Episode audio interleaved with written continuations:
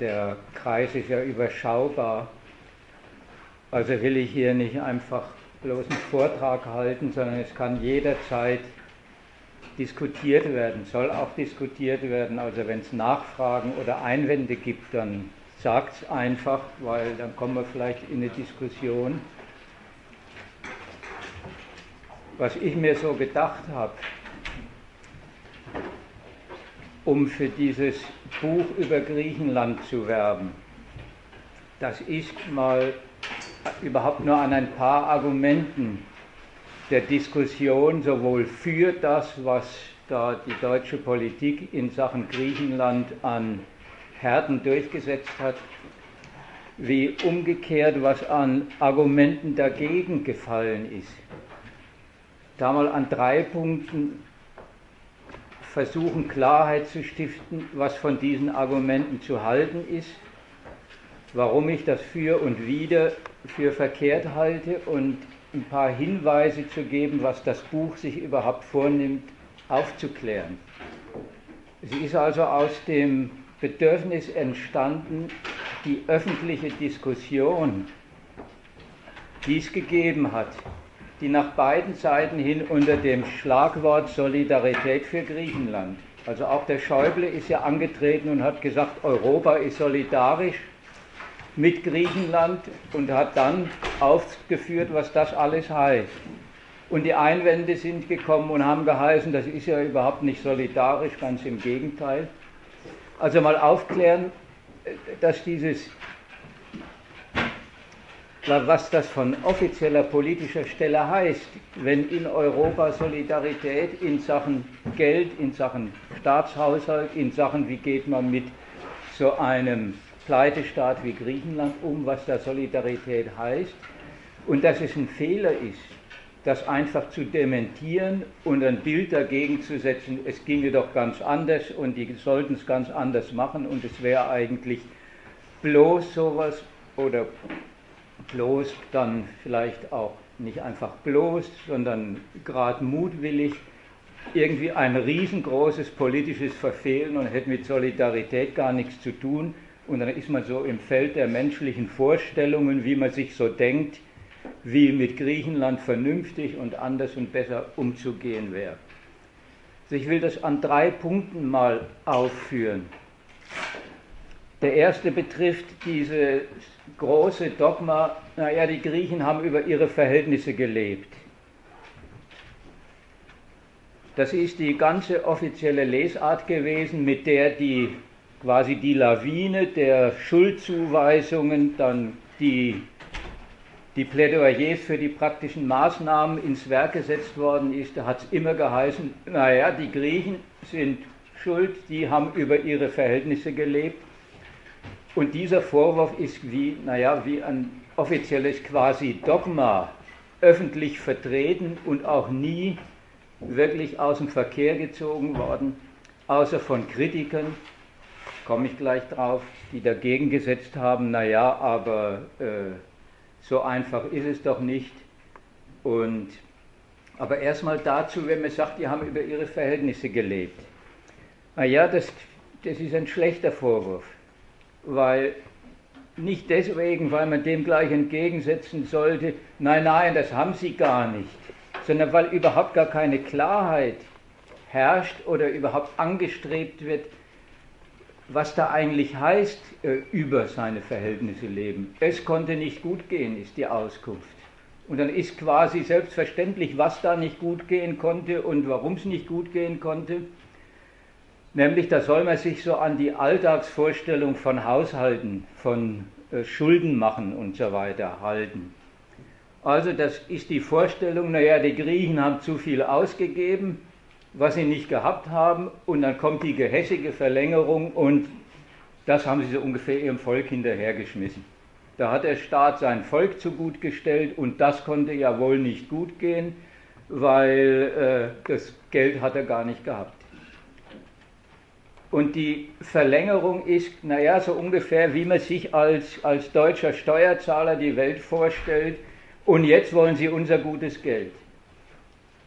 Und unser gutes Geld, da, ist, da muss man gar keinen Ton dazu sagen, das ist wie selbstverständlich, das haben wir hier hart erarbeitet, da hat der Staat ordentlich gehaushaltet und dann ist man mitten eigentlich in der ganzen Welt von Leuten, die sich was drauf einbilden, dass sie mit, mit ihrer Arbeit ordentlich arbeiten, dass sie ordentlich Steuer zahlen und führt sich dann auf wie das Subjekt, was sagt, das haben wir uns hart verdient und das wollen jetzt die Griechen haben.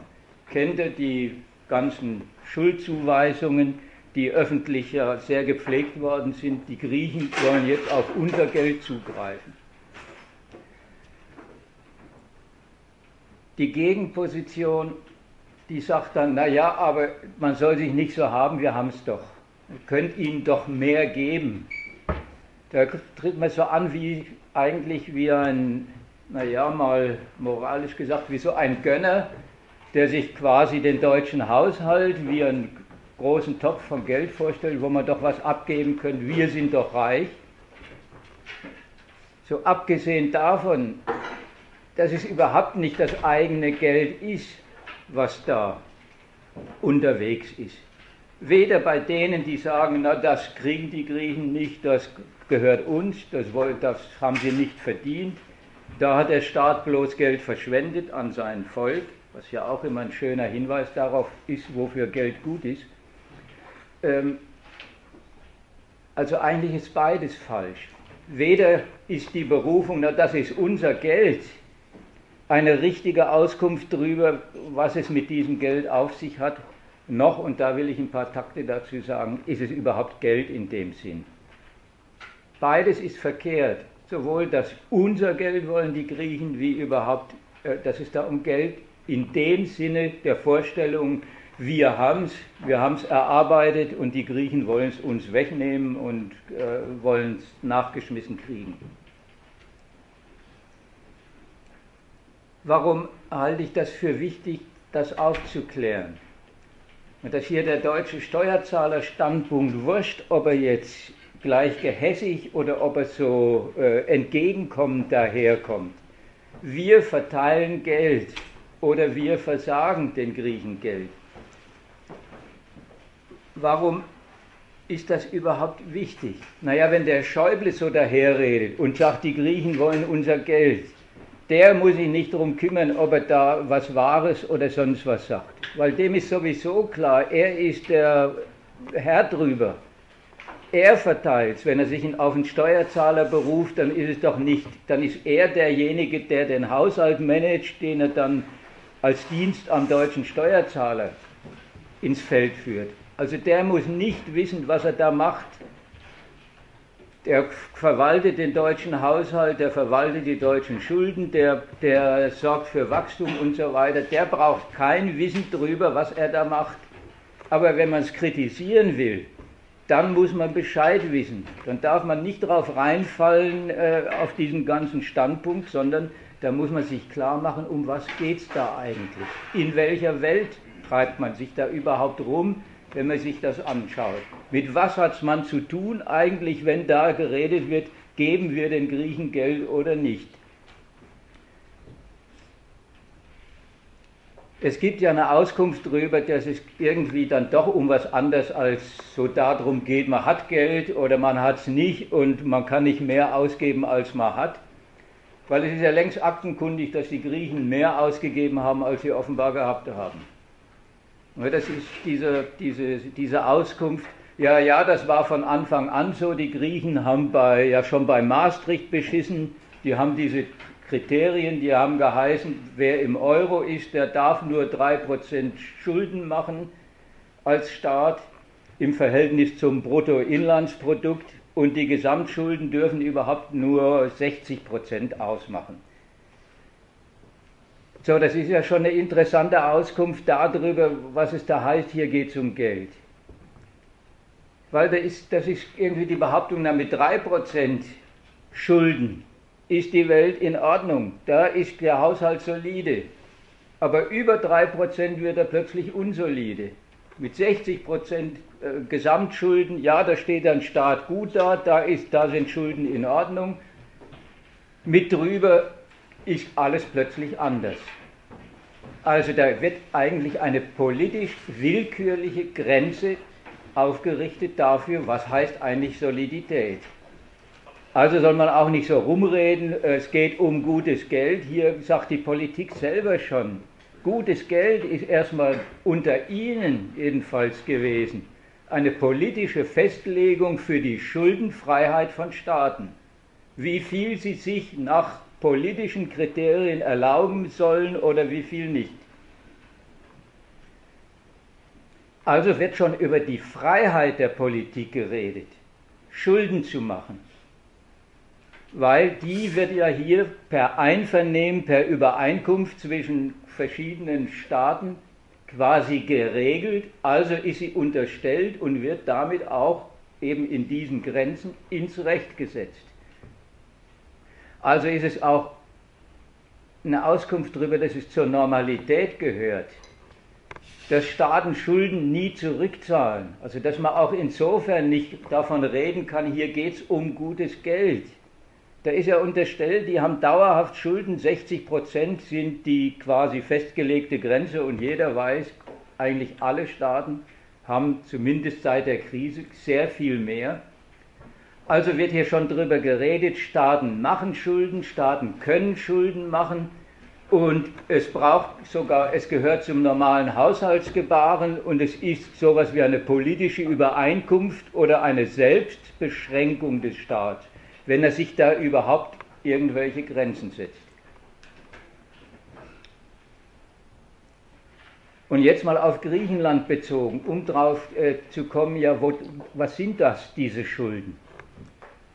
Und was den Vorwurf der Geldverschwendung angeht, da gibt man ja auch schon in Bezug auf Griechenland zu, na klar hat Griechenland die Möglichkeit gehabt, sich zu verschulden.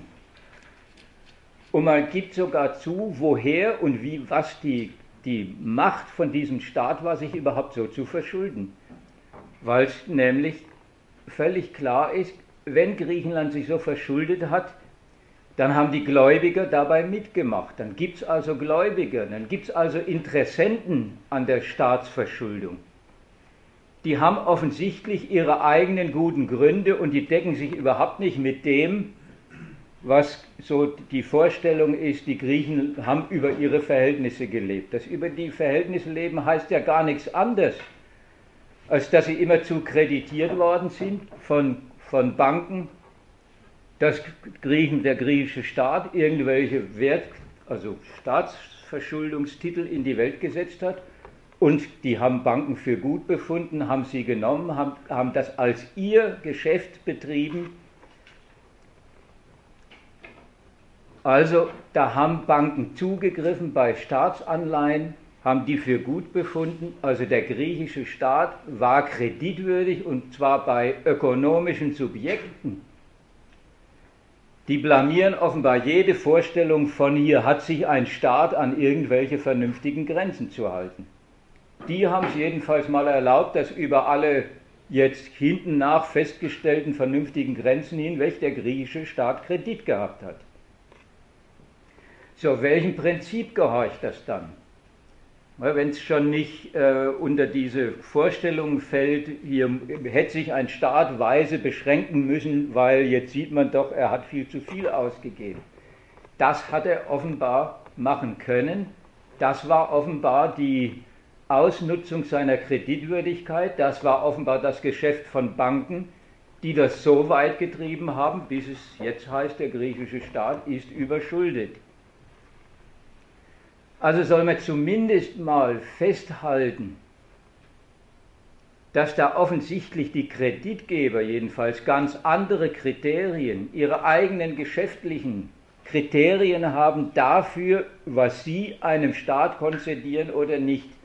Da kann man mal alle Vorstellungen von, das ist so was wie ein Haushalt, wo sich ein Staat beschränken muss, alle Vorstellungen, die der Schäuble in die Welt setzt, ja die Griechen, das konnte ja nicht gut gehen, die haben äh, immer zu viel für die Rentner gezahlt, das kann man alles vergessen. Es ist alles auf der falschen Seite angefangen, statt auf der, hier, hier haben Finanzkapitalisten, hier haben Banken den griechischen Staat kreditiert, weil sie an seine Kredit, auf seine Kreditwürdigkeit gesetzt haben, daraus ihr Geschäft gemacht. worauf setzen die dann? Warum geben die überhaupt dem Staat Kredit? So, das ist jetzt zum geschäftlichen Inhalt. Weil mal so rum, das leuchtet einem ja irgendwie ein, wenn der Normalmensch, also die schwäbische Hausfrau, die immer beim Steuerzahler so als Bild äh, in die Welt gesetzt wird, die nur ausgibt, was sie einnimmt und äh, die dann weiß, wenn ich mich verschulde, dann muss ich das in einem Jahr zurückzahlen und so weiter. Und das stimmt ja für einen Konsumenten wirklich. Der Konsumentenkredit ist die Verpflichtung eines Menschen, er verpfändet praktisch sein künftiges Geld und er muss zahlen und zurückzahlen, sonst geht es ans Eingemachte. Weder ist offenbar für einen Staat sowas irgendwie ein gültiges Kriterium, dass er irgendwie was, dass das was mit Konsumentenkredit zu tun hat. Noch nach der anderen Seite, was einem ja auch gewöhnlich einleuchtet, naja, Kredit, das wird an Unternehmen vergeben, die machen Gewinn und aus dem Gewinn zahlen sie dann äh, den Kredit zurück und zahlen die Zinsen. Und die Banken machen ihr Geschäft damit, dass sie wissen und darauf setzen, da wird Gewinn produziert und also kriegen sie und können durchs Verleihen äh, Zinsen sich aneignen. Auch das ist ja beim Staat nicht der Fall. Ein Staat produziert nichts der produziert keinen Gewinn, der, der, der macht im ökonomischen Sinn, leistet der überhaupt nichts.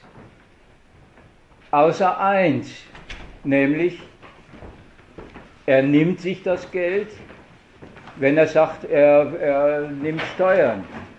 Und zweitens, worauf kann ein, eine Bank ein Finanzkapital eigentlich setzen, wenn es sagt, ich nehme, ich, mach, ich gebe dem Staat Kredit, ich behandle dessen Zahlungsversprechen, dessen, dessen Schuldpapiere, die Staatsanleihen, die behandle ich wie ein sicheres Vermögen für mich, wie dass ich da, dass das, wie wenn der Gewinn produzieren täte. Worauf wird er eigentlich gesetzt? Auf was Doppeltes. Nämlich erstens nicht auf das, was, dass der Staat irgendwas geschäftlich leistet, sondern welche Stellung er überhaupt zu seiner Gesellschaft, zum ganzen geschäftlichen Getriebe in seiner Gesellschaft hat, nämlich dass er überhaupt die Macht über den Laden ist.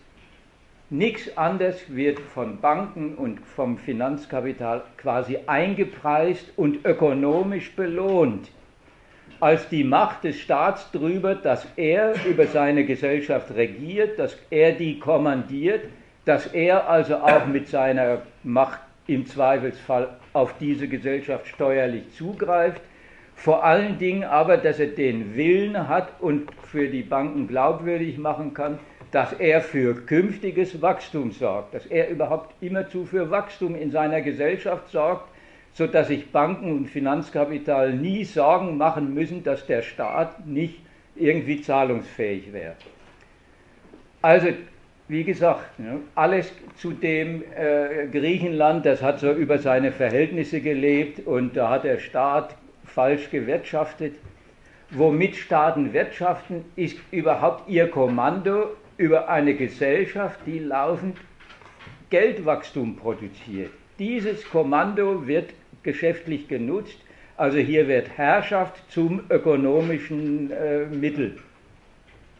So kriegt der Staat seine Mittel, weil er glaubwürdig versprechen kann, seine Gesellschaft hat er im Griff und diese Gesellschaft ist aufs Gewinnproduzieren geeicht und damit ist aber auch schon mal klar. Und das ist dann auch der Einwand gegen die Gegenvorstellung, na der Staat könnte doch freigiebig, die könnten doch freigiebiger sein in Sachen Griechenland. Der Schäuble müsste sich doch nicht so haben, die könnten doch solidarischer Griechenland kreditieren. Das Geld wäre doch da.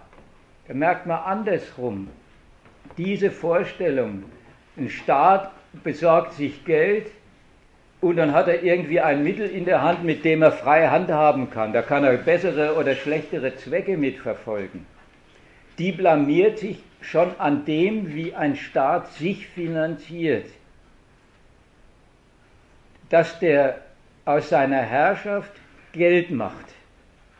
Dass er mit dem Versprechen, er kommandiert so einen Laden, da findet immer zu Wachstum statt. Dass er mit diesem Versprechen sich aus seiner Gesellschaft bei den, bei den Geldinstituten Geld besorgen kann dass die seine, seine Versprechen wie, wie gutes Geld, wie ein Vermögen nehmen, also auf das ständige Wachstum seines Ladens setzen. Das heißt aber auch, dass das, so wie der Staat sich finanziert, auch schon die Zweckbindung dessen ist, was er dann anstellt. Also man soll sich den ganzen Staatshaushalt erst gar nicht vorstellen wie eine frei handhabbare, in jede Richtung hin besser oder schlechter freigiebige oder begrenzte benutzbare Geldmenge, sondern der Staat legt sich eigentlich schon in der Art seiner Finanzierung darauf fest, dass er sich richtig auf die Verpflichtung gegenüber seinen Kreditgebern, dass er alles tut, dass er seine Kreditwürdigkeit behält, dass sein kapitalistischer Laden funktioniert, dass die Geschäftserwartungen des Finanzkapitals aufgehen, dass also seine Schulden glaubwürdig bleiben. Das ist die, dafür ist dann der Staat mit seinem ganzen Getriebe, mit seinem ganzen Regieren auch da. Dass er das Versprechen wahrmacht, was eigentlich in seiner Finanzierung per Schulden drinsteckt. Und dann ein, ein letzter Punkt zu diesem Kapitelchen dann ist aber auch klar, jetzt zu dem, noch zur anderen Seite, dass was dann die Kreditwürdigkeit von so einem Staat ausmacht, dass was da beurteilt wird, dass das in die Entscheidung derjenigen fällt, von denen sich der Staat kreditieren lässt, denen er Wachstum verspricht. Es ist also damit und das ist zu dem Kapitelchen, was ja Kritiker immer anführen, Macht des Finanzkapitals. Die regieren über den Staat und das gehört sich nicht, ist ja immer die Auffassung, da opfert der Staat seine Souveränität. Mal in diesem, wenn man so will, in dieser äh, Kooperation von Staat und Finanzkapital, von Staatshaushalt und seiner Grundlage im Geschäft des Finanzkapitals in diesem eigentlich bekundeten politischen Willen, sich staatlich, ökonomisch so zu finanzieren und damit aber auch auf diese Ökonomie zu verpflichten, aufs Gelingen der finanzkapitalistischen Rechnungen festzulegen, steckt einerseits ja wirklich drin, dann macht sich der Staat damit auch davon abhängig, was das Finanzkapital für ein Urteil über sein Versprechen auf Wachstum hat, was es dem Staat zutraut und was es ihm überhaupt an Kredit konzediert. Denen ist es dann aber auch anheimgestellt aus ganz anderen Gründen als denen, die im jeweiligen Staat liegen. Irgendwann zu sagen, so jetzt werden sie misstrauisch. Also denkt mal dran, wie es bei dem Fall, wie Griechenland überhaupt plötzlich zahlungsunfähig geworden ist. Wann, wann die Welt gewusst hat, jetzt hat Griechenland über seine Verhältnisse gelebt. Das war genau zu dem Punkt, wo das Finanzkapital gesagt hat, es ist in der Krise, es hat, das hat ganz woanders angefangen. In Amerika bei den Häuslebauern und den riesigen Kreditgebäuden, die auf amerikanische Hauskredite aufgebaut worden sind. Wisst ihr, das war damals die Lehman Brothers Pleite. Das war der Ausgangspunkt dafür, dass es geheißen hat, das Finanzkapital überhaupt global ist in der Krise, wird zweifelnd, fängt an, kritisch zu werden gegenüber seinen vielen Engagements, beurteilt plötzlich die Kreditwürdigkeit von Staaten deswegen, weil sie überhaupt misstrauisch sind, beurteilt die neu und schlagartig, ist von einem Tag auf den anderen, hat es geheißen, Griechenland hat keinen Kredit mehr. Es liegt also gar nicht im, dass der griechische Staat irgendwas anders oder schlechter oder sonst wie gemacht hätte. Zehn Jahre lang ist er kreditiert worden. Im elften Jahr wegen Finanzkrise heißt es, dieser Staat ist nicht mehr kreditwürdig. Also liegt es am Zusammenspiel von, von, von staatlicher Kreditierung und dem Subjekt, auf das der Staat sich da verlässt, dem er da sein Angebot macht und dessen Berechnungen, dass plötzlich Griechenland zahlungsunfähig wird. Also zumindest so viel sollte, wollte ich mit dem mal klarstellen. Es sind ein paar Hinweise nur darauf, wie absurd so eine Sicht ist, naja, Griechenland hat kein Geld mehr, geben wir ihm doch was, oder geben wir ihm nichts. Und die, die, wenn man so will, gutwillige Vorstellung, es lägt bloß am bösen Willen der europäischen Institutionen, vom Schäuble und so weiter, dass die Griechen nichts kriegen. Man ist in einer anderen Welt, man ist in der Welt der finanzkapitalistischen Rechnungen und Berechnungen, man ist in der Welt zwischen, wo, ja, des Verkehrs zwischen Staaten und Finanzkapital der Selbstverpflichtung von Staaten mit ihrem ganzen Haushalten auf Wachstum, dem Überantworten der Beurteilung, wie gut das Wachstum ist, wie sehr es einen Staat kreditwürdig macht, die Überantwortung ans Finanzkapital. Also sollte man an diese Sphäre nicht rangehen mit der Vorstellung, da hätten sie doch einerseits mehr Freiheiten, sich was zu leisten oder umgekehrt mit der Vorstellung, naja, die Griechen, man sieht es ja, sie haben ganz viele Schulden, sie können nicht mehr zahlen, also haben sie alles verkehrt gemacht. Das liegt einfach sachlich schief und da verpasst man im Grund, wenn man so will, alle ökonomischen Sachen, die zu kritisieren wären, weil man sie sich immer noch, also auch als Kritiker, dass es da nicht solidarisch genug zugegangen wäre, weil man sie sich vorstellt wie ein handhabbares, überhaupt für das brauchbares Mittel, was man sich so denkt, was äh, es heißt, wir müssen Griechenland wieder auf die Beine bringen.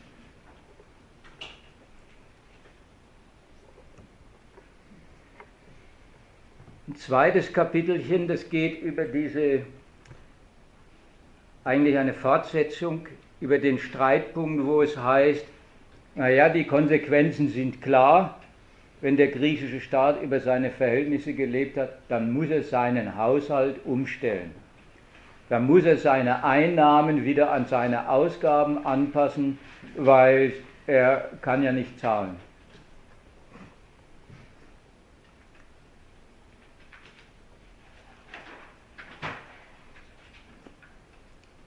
Also der griechische Staat soll sparen, ist da der Schlachtruf.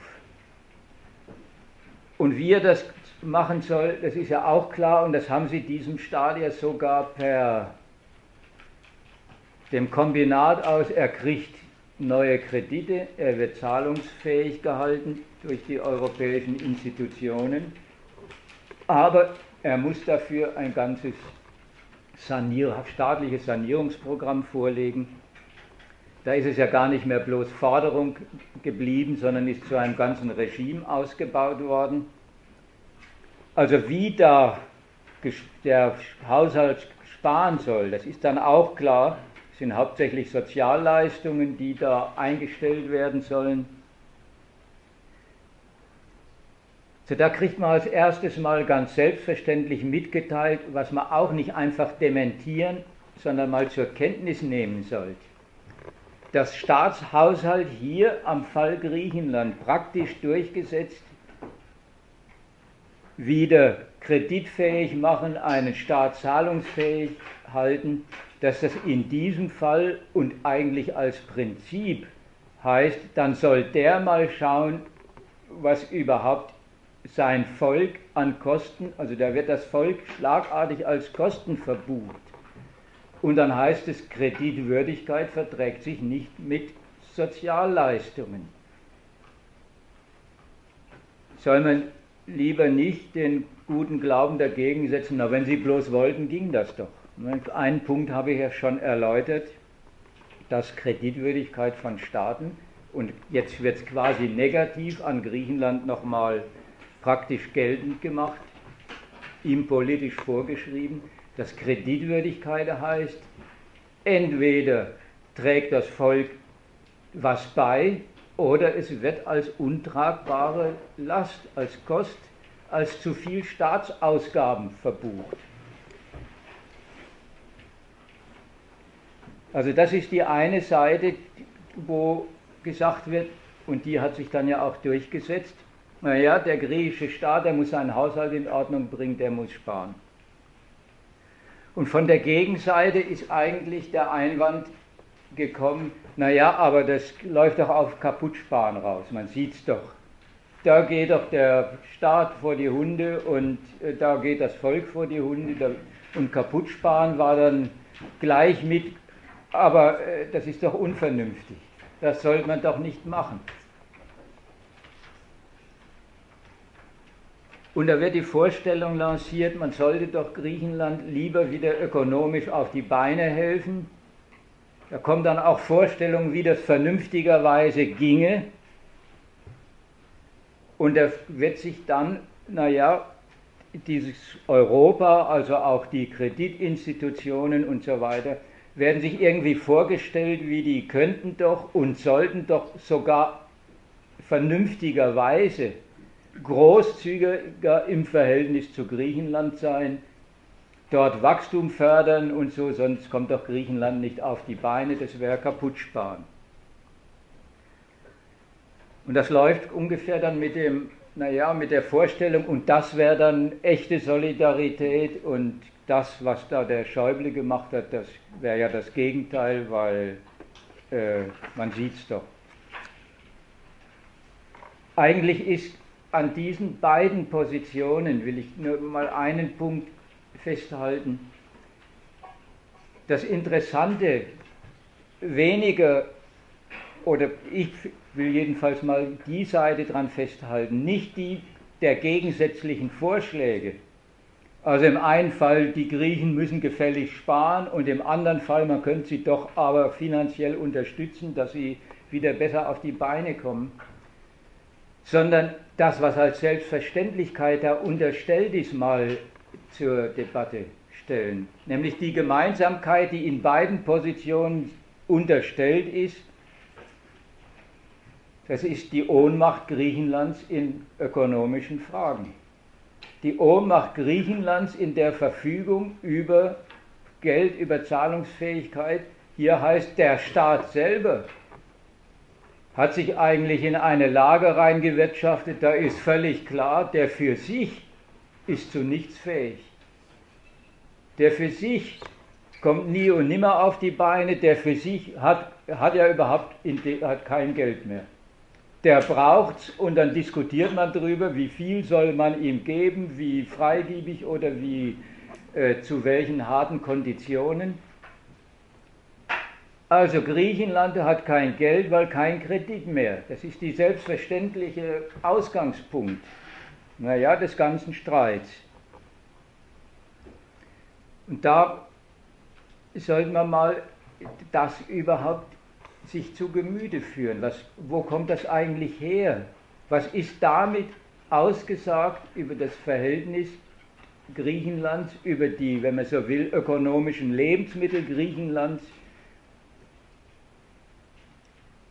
über das Verhältnis Griechenlands zu den anderen europäischen Staaten, da wird über was wirklich Einzigartiges geredet. Nämlich, dass in, diesem, ja, in dieser ökonomischen Ohnmacht des griechischen Staats und dass sich von außen drum gekümmert wird, dass es also ein europäischer Sanierungsfall ist. Das verweist eigentlich darauf, dass hier der Sonderfall vorliegt der Gemeinsamkeit des Geldes. So hier geht es um die Eigenart des, des Euro, weil das ist das Geschäftsmittel Griechenlands gewesen und über das verfügt Griechenland offenbar nicht mehr. Das ist der ganze Ausgangspunkt. Also geht es hier drüber, was heißt das? Griechenland hat kein Geld mehr. Was, was kriegt man da eigentlich, was kann man dem entnehmen über den Euro? Sollte man in den Blick nehmen in Sachen Euro?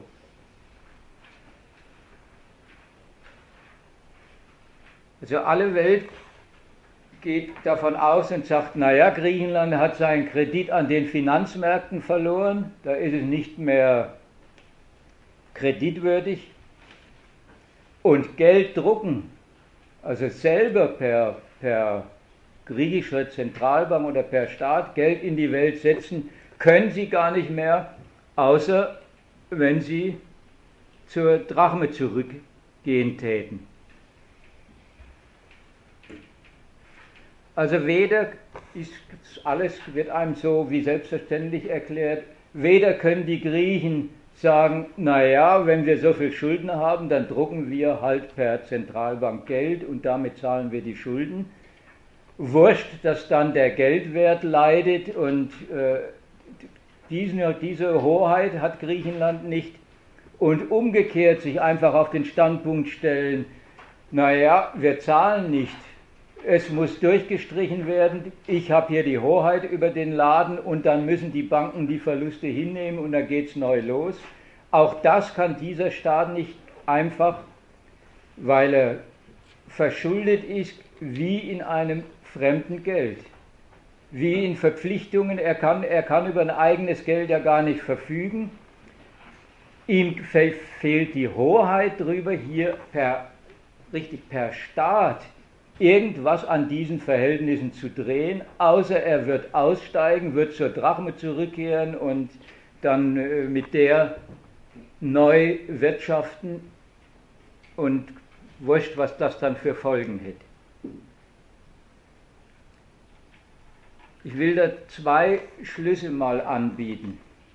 Aus diesem scheinbar banalen negativen Faktum die Lage Griechenlands, die Ohnmacht in Sachen nationaler Geldverfügung des Staats. Nämlich das eine betrifft überhaupt wieder den Charakter des Geldes. Egal, was man sich so Nützliches zum Geld vorstellen soll, da gibt es ja viel Vorstellungen, wofür das gut wäre. An die will ich gar nicht erinnern, weil in diesem Fall ist mal jedem klar, der griechische Staat, der steht auf dem Trockenen, der ist eigentlich in einer existenziellen Not, deswegen, weil ihn seine Nationalbank nicht mit Geld versorgt.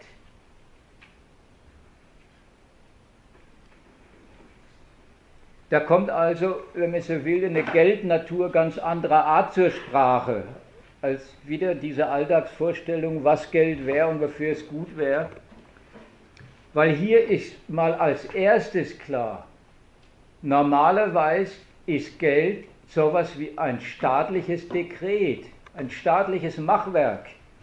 Das wird im Verhältnis von Staat zu Zentralbank, kommt das in die Welt und äh, da heißt, das ist dem griechischen Staat abhanden gekommen.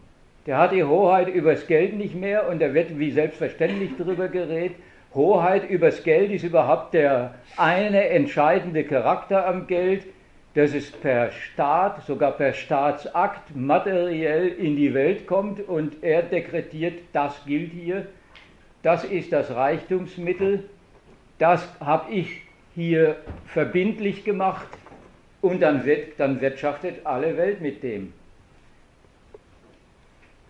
Das heißt es, fehlt den Griechen. Das ist die eine Hälfte. Aber die zweite Hälfte wird ja auch gesagt, warum haben sie es nicht? Und da kommt die andere Seite vom Geld. Ja, Herrschaftsmittel per Herrschaft kommt es in die Welt. Der Staat stiftet Aber die zweite Seite heißt dann, aber verdienen, geschäftlich wirksam sein, ordentlich kapitalistisch als Geschäftsmittel gebraucht werden, muss es dann schon auch noch, sonst ist es nichts wert. Also wird bei Griechenland die zwei Seiten gegeneinander gehalten. Die Hoheit haben sie nicht und verdient haben sie es auch nicht. Der Laden hat es nicht hergegeben. Damit ist der Staat auch ökonomisch handlungsunfähig. Also das sollten, sollten wir mal festhalten, weil auch das ist eine Auskunft. Was Geld ist, nämlich dieses Kombinat aus Herrschaftsmittel, aus herrschaftlichem Machwerk und ökonomisch damit quasi mit der Verpflichtung, es soll sich gesellschaftlich, geschäftlich bewähren, es soll vermehrt werden, sonst taugt es nichts.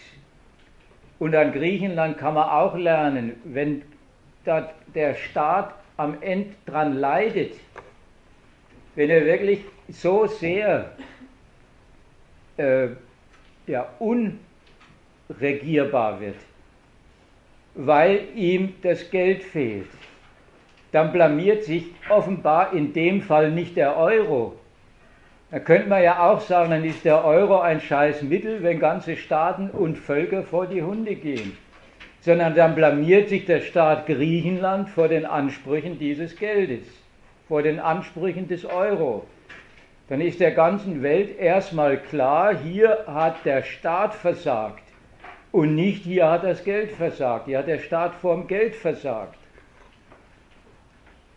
Und blamieren tut sich dann schon erst recht und blamieren ist dann nicht, sie blamieren sich, sondern sie werden mit ihren Lebensansprüchen blamiert, nämlich das Volk.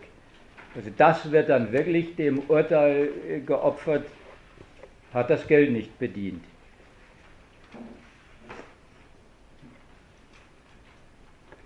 Das ist die eine Auskunft, die man dem entnehmen kann. Na, Griechenland hat seine ökonomische Hoheit, also seine, die Geldhoheit nicht mehr. Und zweitens, es hat aber Geld auch nicht verdient. Also das Geld hat dort nicht für den Staat als Geschäftsmittel ordentlich funktioniert. Aber zweitens steckt da ja noch eine spezielle Auskunft über den Euro als Gemeinschaftsgeld drin. Weil das ist mal was Besonderes und was Eigentümliches. Dass da Staaten sich zusammengetan haben und haben jetzt ausgerechnet, das Geld, also das, was ich gekennzeichnet habe, was überhaupt das originäre Hoheitsmittel ist, die, die materielle Macht so eines Staats, seine Verfügung über Geld, sogar seine Hoheit übers Geld, das haben sie vergemeinschaftet. Und äh, ich weiß nicht, wer sich noch daran erinnert, das ist mit lauter guten Gründen damals passiert, die haben so ungefähr geheißen, wie das ist nützlich für den Verbraucher, der muss nicht mehr umtauschen, wenn er nach Italien fährt. Hat man alles vergessen inzwischen. Äh, und das ist überhaupt gut, das, da haben alle was davon, das, das fördert für jeden Staat seine Geschäftsfähigkeit. Der Streit und die Konsequenzen, die das gehabt hat, widerlegen diese sämtlichen äh, guten Vorstellungen. So weder ist dieses Geld tauglich für allseitigen Nutzen offenkundig, das Ergebnis liegt ja vor, sich daran Staaten sortieren. Noch hat es überhaupt was mit dem Nutzen für irgendeinen Konsumenten zu tun, wenn er am Ende, wie gesagt, das griechische Volk wegen dem Euro über die Klinge springt. Und Frieden zwischen den Staaten, was ja auch immer so die große Propaganda war, äh, Europa nach zwei Weltkriegen ist der Euro so ungefähr die Garantie für einen Frieden. Naja, wie der Frieden aussieht, das kriegt man mit in den Auseinandersetzungen um den Euro, um die Kreditfragen, die ja das ganze Jahr über mit Griechenland quasi exemplarisch für den, für den ganzen Euroraum gelaufen sind. Wenn die sich schon so zerstreiten, wenn am Ende rauskommt, die einen Staaten leiden wirklich unterm Euro, unter ihrer mangelnden Kreditfähigkeit, die anderen regieren ihn, die anderen verdienen ihn. Und es wird ein riesen gesamteuropäischer Streit daraus, der bis zum, naja, bis an die Grenzen des Bruchs und der, des Auffliegens der, der ganzen äh, Euro-Konstruktion geht. was war dann eigentlich der gute Grund? Warum haben sie sich eigentlich darauf eingelassen und dieses eigentümliche Gemeinschaftswerk, also diese Aufgabe von nationaler Hoheit übers Geld, sich geleistet, sich darauf geeinigt? Das ist ja eine Auskunft darüber, naja, die haben auf die andere Seite, sozusagen auf die zweite Natur des Geldes gesetzt, nämlich auf seine ökonomische Wucht.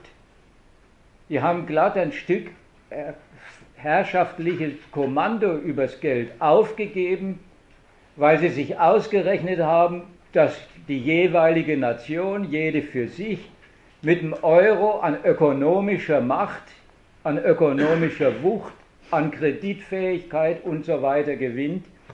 Also die Griechen mit ihrer Drachme, aber es waren ja nicht bloß die Griechen, haben gesagt, wenn wir unser Geld aufgeben und uns dem Euro anschließen, dann verfügen wir über ein Geld, das ist viel schlagkräftiger, viel besser, weil das ist quasi das Geschäftsmittel des ganzen Euroraums. Da steht dann hinter dem Kredit des griechischen Staats das Wachstum im ganzen Euroraum und wie gesagt, zehn Jahre lang hat es ja auch, auch für Griechenland funktioniert, dass es mehr Kredit gehabt hat, als es in seiner Drachme je hätte aufhäufen können.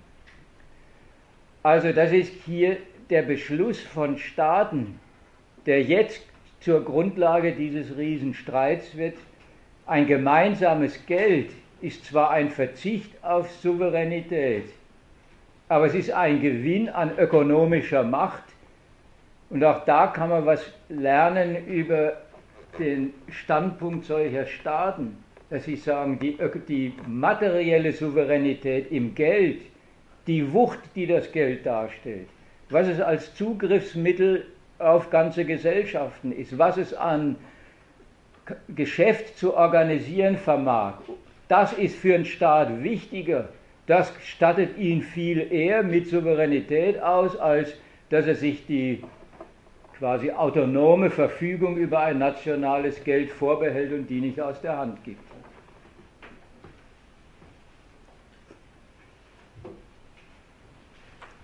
Also da haben Staaten darauf gesetzt, dass das Geld als kapitalistisches Bereicherungsmittel, wenn das einen größeren Raum hat, ihnen mehr ökonomische Macht gibt als die Verfügung, die nationale Verfügung qua Hoheit über so ein Geld. Auf der anderen Seite haben sie ja die Konkurrenz drum überhaupt nicht aufgegeben, das nationale Abrechnen dass jeder bilanziert dann bei sich, was eigentlich von diesem Euro-Geschäft bei ihm als nationaler Reichtum in seinen Bilanzen sich niedergeschlagen hat, sondern, und das ist die jetzt die zweite Eigentümlichkeit dieses Gemeinschaftsgelds, es ist zugleich das Objekt und das Mittel der Konkurrenz zwischen denen. Und einer Konkurrenz, da müssen wir gar nicht viel drüber wissen, das Ergebnis zeigt, wo die einen auf, am Ende auf Kosten der anderen sich bereichern, gewinnen, wo, die, wo nicht bloß im selben Geld, sondern im selben Geld miteinander, aber dann auch gegeneinander konkurriert wird. Wo am Ende der riesengroße deutsche Erfolg mit seinem ganzen Wachstum mit seinem Geschäft in und mit Europa zu Lasten anderer Nationen gegangen ist. Sind dann die Verlierernationen, die ein entsprechendes Wachstum, entsprechende nationale Bilanzen nicht auszuweisen hatten, weil die deutsche, deutsche Geschäftswelt, das deutsche Kapital mit seinem Kombinat aus Produktivität und Billiglohn offenbar ganz Europa zu seiner Geschäftsquelle gemacht hat und das sich in den deutschen Bilanzen niedergeschlagen hat.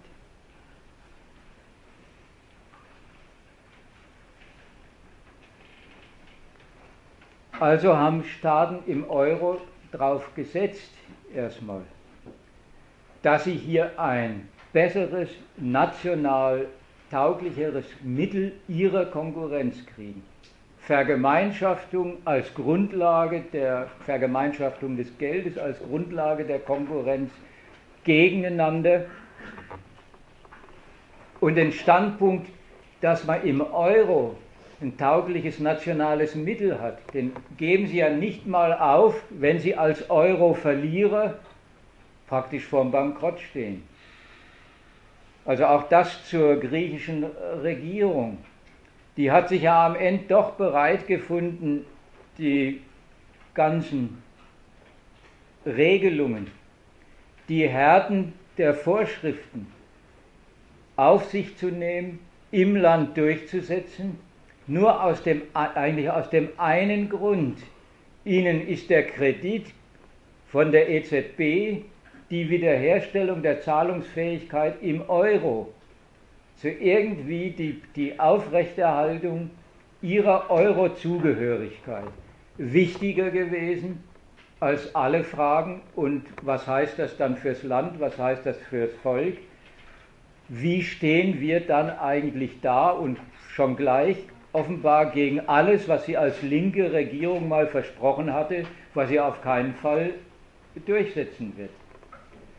Also auch die Regierung hat sich dem Standpunkt unterworfen und ihn am eigenen Land exekutiert, und zwar sehr negativ, dass an der Zugehörigkeit zum Euro nicht diese Nation nicht vorbeikommen, nicht vorbeikommen will, dass es immer noch für sie das bessere Lebensmittel ist als die Drachme, weil es eröffnet dieser Nation überhaupt so etwas wie einen tauglichen Kredit.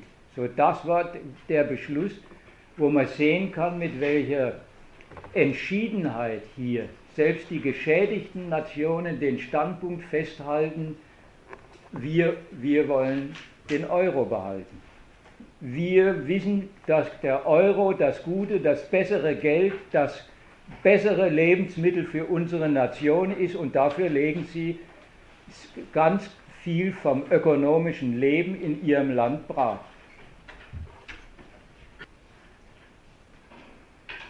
Um da mal also auch wieder auf den Ausgangspunkt zurück zu reflektieren. Jetzt wird also Griechenland deswegen, weil es sich auf dieses Geld geworfen hat, in diesem Geld seine, seine Niederlage bilanziert. Am Ende deswegen, weil es das Geld nicht mehr in der Nation verdient wird ausreichend, glatt für dieses Land sich total katastrophal geltend macht, dass es dann auch keine Hoheit übers Geld mehr hat.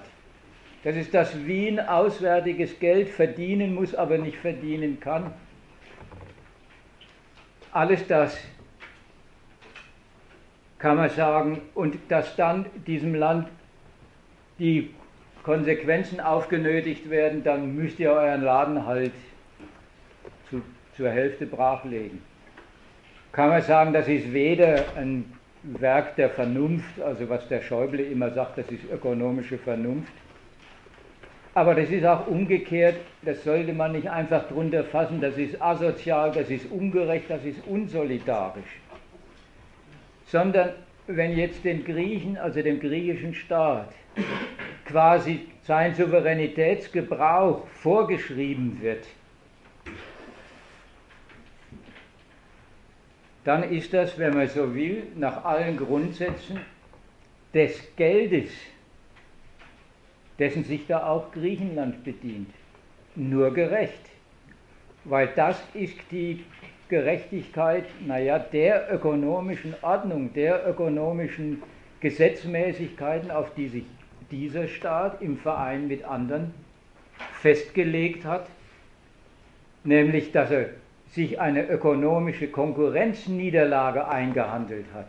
Die heißt dann aber in Bezug auf dieses gute Geld, was der griechische Staat benutzen wollte, dann hat er auch seine Souveränität ein Stück weit verloren, dann unterliegt er auch dem Kommando derjenigen, die dieses Geld als ihren Reichtum jetzt regieren und am griechischen Staat geltend machen, dass er es nicht verdient hat dass er sich also zu viel geleistet hat. Dieses politische Urteil ist quasi die sachgesetzliche, die sachnotwendige Konsequenz dessen, dass es erstens hier um, um staatliche Kreditwürdigkeit, um Geschäftsfähigkeit und zweitens in einem Gemeinschaftsgeld geht, das die einen in der Konkurrenz verdient haben, die einen Nationen und Griechenland nicht.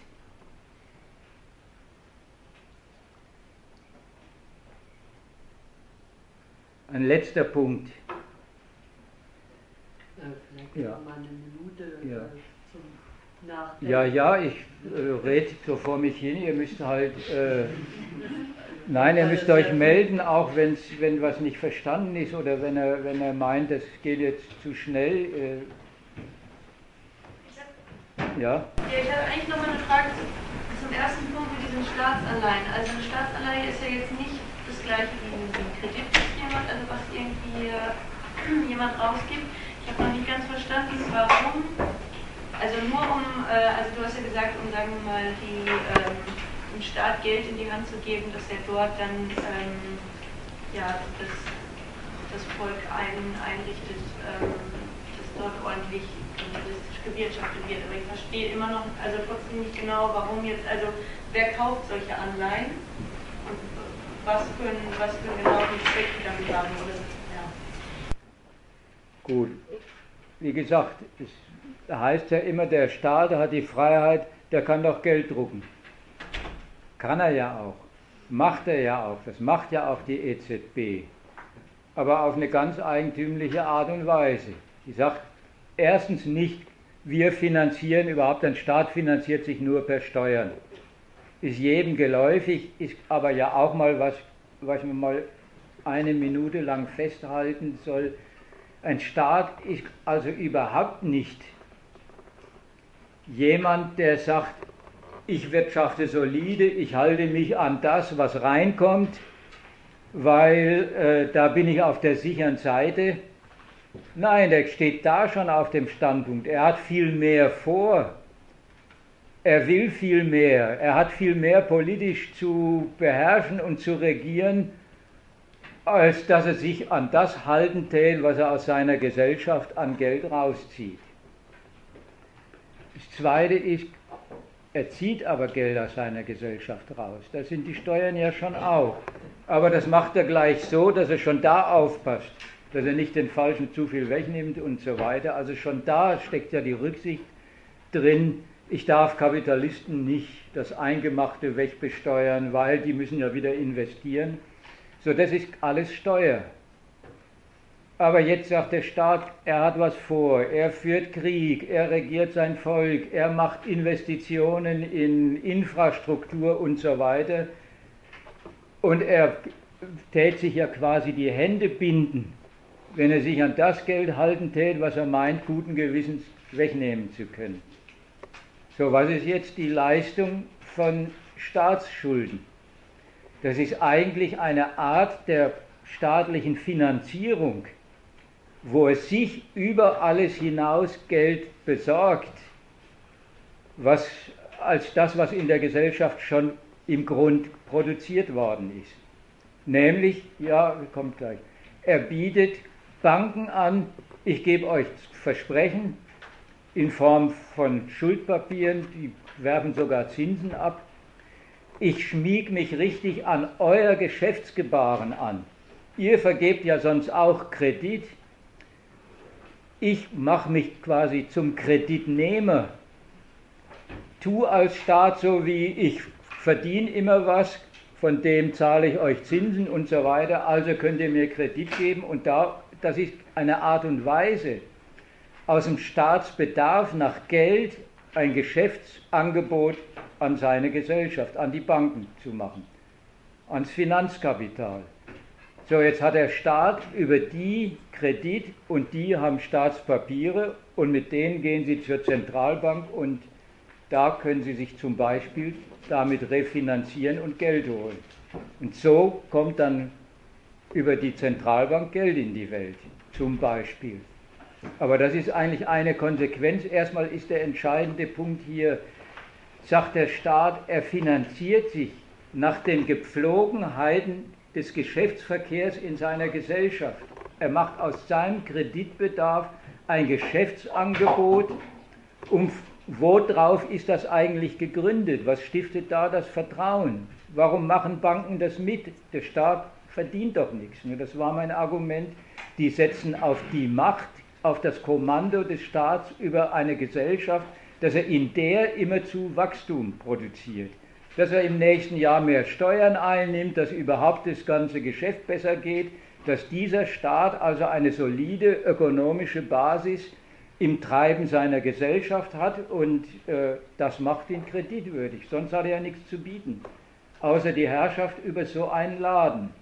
So, und das ist dann aber auch quasi der Auftrag, das Selbstversprechen des Staats, was schon in seiner Finanzierung steckt. Ich sorge dafür, dass in der Gesellschaft aber auch äh, alles kapitalistisch vorangeht. Sonst übrigens sagt irgendwann das Finanzkapital ja auch, wie im Fall Griechenland, schauen wir mal genau hin, was war denn da an Wachstum? Da ist ja gar nicht so viel Wachstum zustande gekommen. Wenn der Beschluss einmal da ist, hier hat ein Staat Kredit genommen, aber die Gesellschaft produziert gar kein Wachstum. Wenn das als Urteil des Finanzkapitals heißt, das reicht nicht, dann verliert der Staat seine Kreditwürdigkeit. Und das große Rätsel ist, wann ist eigentlich der Punkt? Ja, aber erstmal, um den sollte man sich nicht kümmern. Wann sagt das Finanzkapital plötzlich, na, aber dem Staat trauen wir nicht mehr, das wir schauen uns die Wachstumszahlen an und die genügen uns nicht. Ja. ja Sie haben jetzt gerade mal gesagt, dass der Staat nur Herrschaft anzubieten hat, aber eigentlich leben wir ja in einer Demokratie. Ich meine, klar, kann es sein, dass die Demokratie unterwandert ist, aber es kann auch sein, dass sozusagen alle Bürger des Landes äh, sich dafür entscheiden, ob sie in Infrastruktur investieren wollen. Und dann wäre es keine Herrschaft mehr, sondern dann wäre es eine demokratische Willensbildung, das, was man als Gesellschaft sozusagen sich wünscht das wird halt gemacht. Und wenn man das eben nicht mit den Mitteln hat, die man jetzt hat, dann braucht man die sich von jemand anderem. Aber ich wollte noch eine andere Frage stellen, äh, nämlich wie alt ist denn äh, das, das Zentralbankkonzept, von dem Sie jetzt äh, sprechen? Weil ich kann mich erinnern, irgendwie im 18. Jahrhundert kam so die Idee von Bankiers auf, äh, die sozusagen als Sicherheit ihre Grundstücke hatten, weil sie ja meistens Grundbesitzer waren. Und da gab es ja eigentlich, da war es noch sehr dezentral, der Kapitalismus und da steckte ja eben auch ein, eine Art Wert dahinter, weil im Grundstück wuchsen ja Ressourcen. Dann alles geplatzt. Und so weiter. Also, also das, ja, das hat es mal gegeben. ist dann sozusagen eine Transformation zustande gekommen von diesem eigentlich, sag ich mal, guten Konzept, wo jeder seine Banknoten ausgeben konnte, die wie so eine Art Schuldschein, Schuldschein waren, ähm, dazu, dass es halt jetzt so ja, also diese, diese Idylle über das 18. Jahrhundert, die stimmt halt schon nicht. Äh, wie könnte es vielleicht wieder, wie könnte man diese Entwicklung wieder? Also wie, wie immer, eigentlich wollte ich nicht drüber reden, wie war es mal und wie ist es dazu gekommen, sondern erstmal, was ist unterwegs. Und kaum ist man im historischen Feld, kann ich nur sagen, äh, diese Idylle, wie du das darstellst, damals haben ja Grundstücke dahinter gestanden und die, die waren ja quasi der gute Wert. Erstens ist es auch damals grandios geplatzt. Ja, das ist nun mal so. Ich meine, kein Mensch kann in die Zukunft gucken. Jeder ja, eben. Aber auf die Zukunft spekulieren können Sie. Hier John Maynard Keynes gelesen im Originalteil. Also der hat ja die These aufgestellt, dass äh, Spekulation auch was Gutes sein kann. Ja, aber wie gesagt, äh, eigentlich hast du es selber gesagt, in die Zukunft schauen kann man nicht, aber offenbar auf die Zukunft, auf Wachstum spekulieren und sagen, das schreibe ich mir heute aus als Vermögen gut, das geht offensichtlich.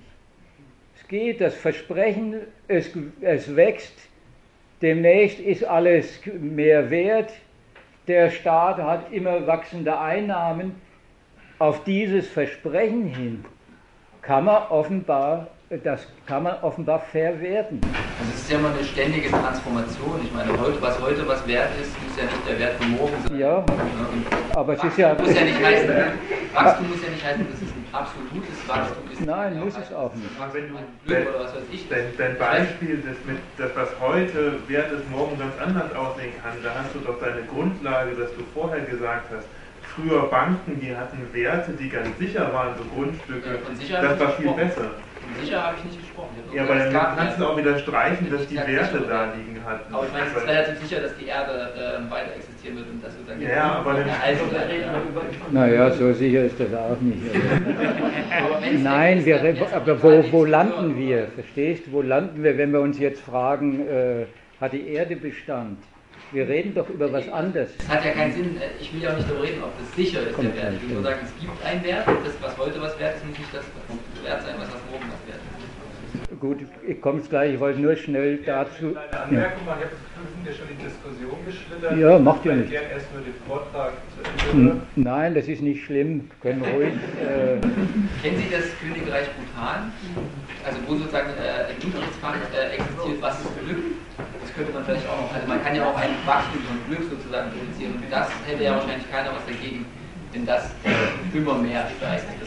Nein, äh, wie gesagt, mit dem Glück, wir reden eigentlich über was anderes, wir reden über die materiellen Grundlagen.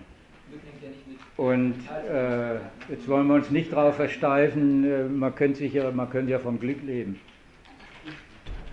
So einfach geht es dann doch nicht. Das ist nicht einfach, also das Unterrichtsfach ja. ist nicht einfach.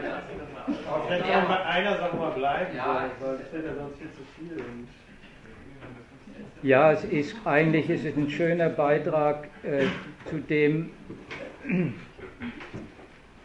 dass darüber geredet wird, wie könnte man denn so ungefähr solide, solide wirtschaften.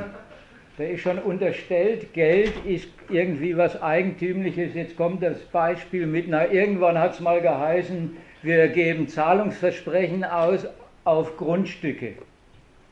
Sobald es irgendwann geheißen hat, na gut, dann werden zu viele von diesen Zahlungsversprechen eingelöst, war schon die Sicherheit, die da dahinter gestanden haben sollte, der Wert von Grundstücken sofort im Eimer und dann hat sich herausgestellt, es waren Zahlungsversprechen und es war kein, kein verdientes Geld. Schon gleich, es war kein verlässliches Gold, was äh, als materielles Reichtumsmittel existent gewesen wäre, sondern es war das Versprechen von Zahlungen. Eigentlich hat er bloß ein Beispiel wieder dafür genannt. Mal hat es geheißen, da stecken Grundstücke dahinter. Heute heißt es, da steckt die ökonomische Macht des Staats dahinter. Da steckt dann das Vertrauen dahinter, was, das, was die Banken und das Finanzkapital in dieses Geld steckt. Da steckt der künftige ordentliche Gebrauch des Geldes dahinter. Im Grund hat er, jetzt ist er gegangen, auch über nichts anderes geredet, als über die, das offensichtlich, und das war ja auch die Nachfrage, wie geht das? Hier jetzt in Bezug auf, die, auf den Staat das Versprechen, seine Macht ordentlich für Wachstum zu gebrauchen, ökonomisch verwertbar ist. Dass dieses Versprechen zu Kredit wird, zu Geld in der Hand des Staates, weil es auf der anderen Seite bei Banken, bei Investoren als Vermögen gilt und auch behandelt wird, Zinsen abwirft und so weiter und von denen sogar als verlässliches Vermögen bei der Zentralbank in richtiges Geld umgewechselt werden kann. Also das ist mal das Faktum, wo ich sagen wollte, da merkt man mal, hier wird nicht verdientes Geld, sondern Aussicht vom Staat mit seiner Macht verlässlich versprochene Aussicht auf Wachstum wird jetzt für einen Staat zum Geschäftsmittel und kommt als ja, Vermögen, als Vermögenstitel in die Welt und tut da bei den Banken seine Dienste wie jedes andere äh, Geld, über das die verfügen, auch.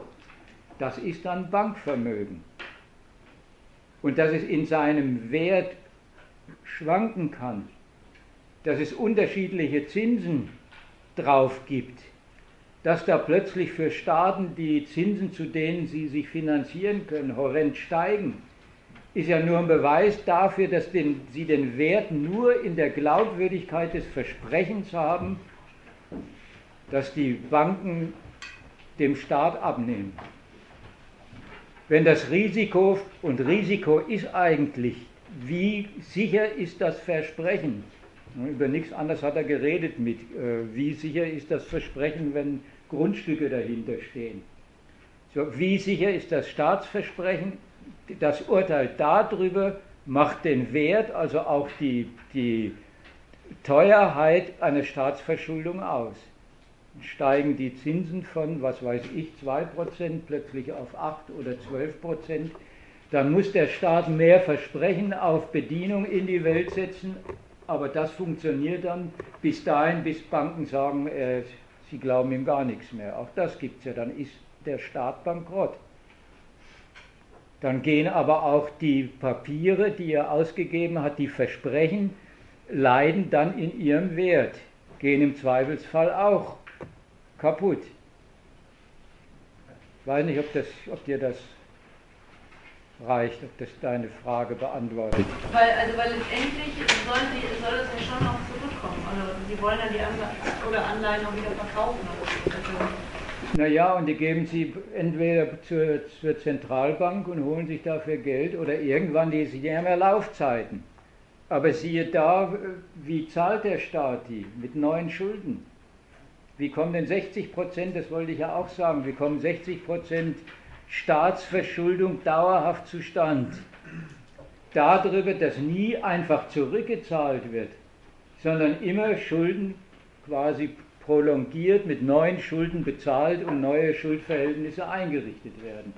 Also soll man sich auch nicht vorstellen, äh, sowas wie was der Schäuble sagt, die schwarze Null, was er schon als riesengroße Ausnahme hochgehalten worden ist. Der deutsche Staat hat es mal geschafft, dass er glatt die Neuverschuldung mehr oder weniger auf Null stellen kann. Es war ja erstens schon eine Ausnahme. Zweitens ist es überhaupt nicht das Ideal eines Staats. Er hält sich genau an das, was er einnimmt, sondern hier war es mal umgekehrt. Hier ist wirklich so viel beim Staat eingelaufen, dass er glatt sagt, er kann seine Neuverschuldung begrenzen. Und ansonsten bleibt er auf seinem Berg von weiß nicht wie viel stehen und wer es genau wissen will, muss nur nach Hamburg gehen, da ist ja diese Schuldenuhr. Die tickt ja immer und läuft sekundenweise und äh, da akkumuliert das. Und den Staat stört es überhaupt nicht, weil er, weil das Ausweis seiner Kreditwürdigkeit ist im deutschen Fall und überhaupt kein Zweifel an der. Solange es heißt, das Wachstum stimmt, sind Staatsschulden eigentlich der Beweis dafür, wie gut es läuft, weil der Staat sie sich leisten kann.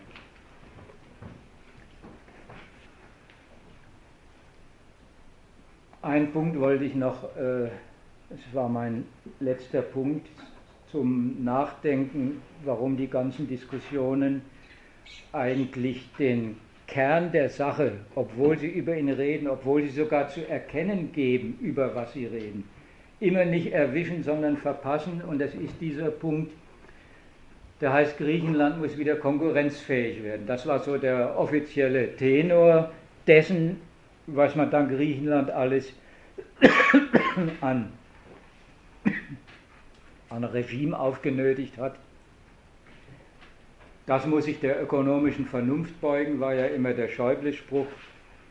Und äh, die Griechen sollen mal wieder dafür sorgen, dass sie ordentlich was einnehmen und äh, dass da sonst geht da nichts. Es war übrigens die Umdrehung dieses Punktes vorher, wo es geheißen hat, die sollen mal ihren Haushalt beschränken. Das zweite war, und die sollen sich wieder konkurrenzfähig machen, weil das ist das Einzige, wie Griechenland auf die Beine kommt.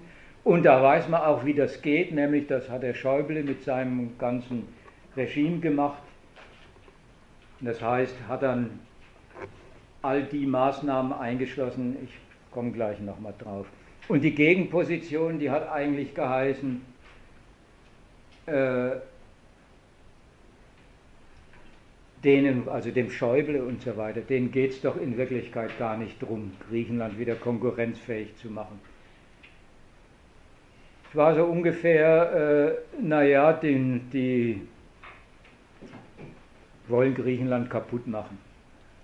Die haben zumindest negativ, die haben doch gar kein Interesse daran, dass Griechenland ökonomisch wieder auf die Beine kommt. Und auch da, meine ich, liegen schon von der einen Seite sowas wie ein, ein Appell an eine Vernunft vor, also jetzt von der Schäuble-Seite, ohne Konkurrenzfähigkeit geht doch nichts. Die fingiert einen positiven Zweck des Umgangs mit Griechenland, der die eigentliche Sache gar nicht trifft. Das merkt man schon daran, wenn man sagt, konkurrenzfähig müsste doch heißen, naja, dann kommen die wieder, dann kriegen die wieder Wachstum, dann funktioniert da ein Geschäftsleben, dann gibt es bei denen Kapital, was sich europäisch durchsetzen kann. Das ist offensichtlich mit Konkurrenzfähigkeit überhaupt nicht gemeint. Und wie gesagt, dem Schäuble kann das auch wurscht sein, dass er so eine Fiktion aufmacht, weil der weiß schon, was er den Griechen aufnötigen will. Aber die andere Seite, jetzt zu sagen, aber das stimmt doch gar nicht, die wollen doch Griechenland gar nicht wieder auf die Beine bringen. Da wird schon also diese kritische Position, die verpasst nicht nur, was da eigentlich los ist. Die fragt sich ja nicht, was heißt denn dann eigentlich Griechenland konkurrenzfähig zu machen, sondern mit dem Dementi, na, die wollen ja was ganz anderes mit Griechenland, unterschreibt eigentlich offen oder heimlich ein Ideal von Konkurrenzfähigkeit. Nämlich misst das ja daran, was Sie sich so vorstellen, was ein ordentliches Vorankommen Griechenlands hieße. Und da will ich auch mal davor warnen, sich auf den Standpunkt zu stellen, na das wäre doch was, wenn man Griechenland wieder auf die Beine stellt ökonomisch. Das ist so ungefähr die Vorstellung, ja, und dann haben sie, haben sie wieder Wachstum und dann ist der Staat wieder zahlungsfähig und dann ist das Volk wieder in Arbeit also so ungefähr soll man da Maß nehmen an so einem Bild wie von Deutschland. Dann sind die Leute in Arbeit, dann wächst was, dann gibt es Wirtschaftswachstum und dann geht es dem Staat auch wieder besser. Wenn man sich nichts Besseres für ein Land vorstellen mag, also für ein Volk vorstellen mag, als dass es davon abhängt, dass es der Wirtschaft gut geht und dass der Staat dann hinterher halbwegs über einen ordentlichen Haushalt verfügt und dass sich die Leute dafür krummlegen können und noch nicht mal was in der Hand haben, das selber irgendwie zu beeinflussen, dann meine ich, soll, sollte man lieber Abstand nehmen überhaupt von solchen Vorstellungen, wie könnte man Griechenland so mit mehr Kredit und so weiter wieder auf die Beine stellen. Da meine ich, reicht ein Blick aufs schöne, reiche Deutschland mit diesem Kombinat aus produktivem Kapital, Billiglohn und, und wie gesagt, proletarischen Lebensverhältnissen, die muss man ja nicht ausmalen, die sind ja bekannt. Soll man sowas zum Ideal machen, da müsste Griechenland wieder hinkommen. Und das ist nach der Seite hin. Aber es ist sowieso so, dass in, dem, in diesem, der Schäuble sagt, das wäre doch gut, wenn die sich mal wieder ordentlich ökonomisch aufstellen. Und die Kritiker sagen, das ist gar nicht, gar nicht gewollt in Wirklichkeit und äh, so kommt Griechenland gar nicht auf die Beine. Dann sollte man mal lieber zur Kenntnis nehmen, was ist denn dann der, der harte ökonomische Kern dessen, was mit Griechenland jetzt eigentlich angestellt wird was denen da aufs Auge gedrückt wird. Warum ist der Schäuble so rücksichtslos und sagt, die Griechen haben Kredit nur verdient, wenn, und dann kommt sie ihre, ihre Werften verkaufen, ihren Haushalt zusammenstreichen, das Gesundheitswesen zusammenstreichen, die Flughäfen privatisieren und so weiter und so fort.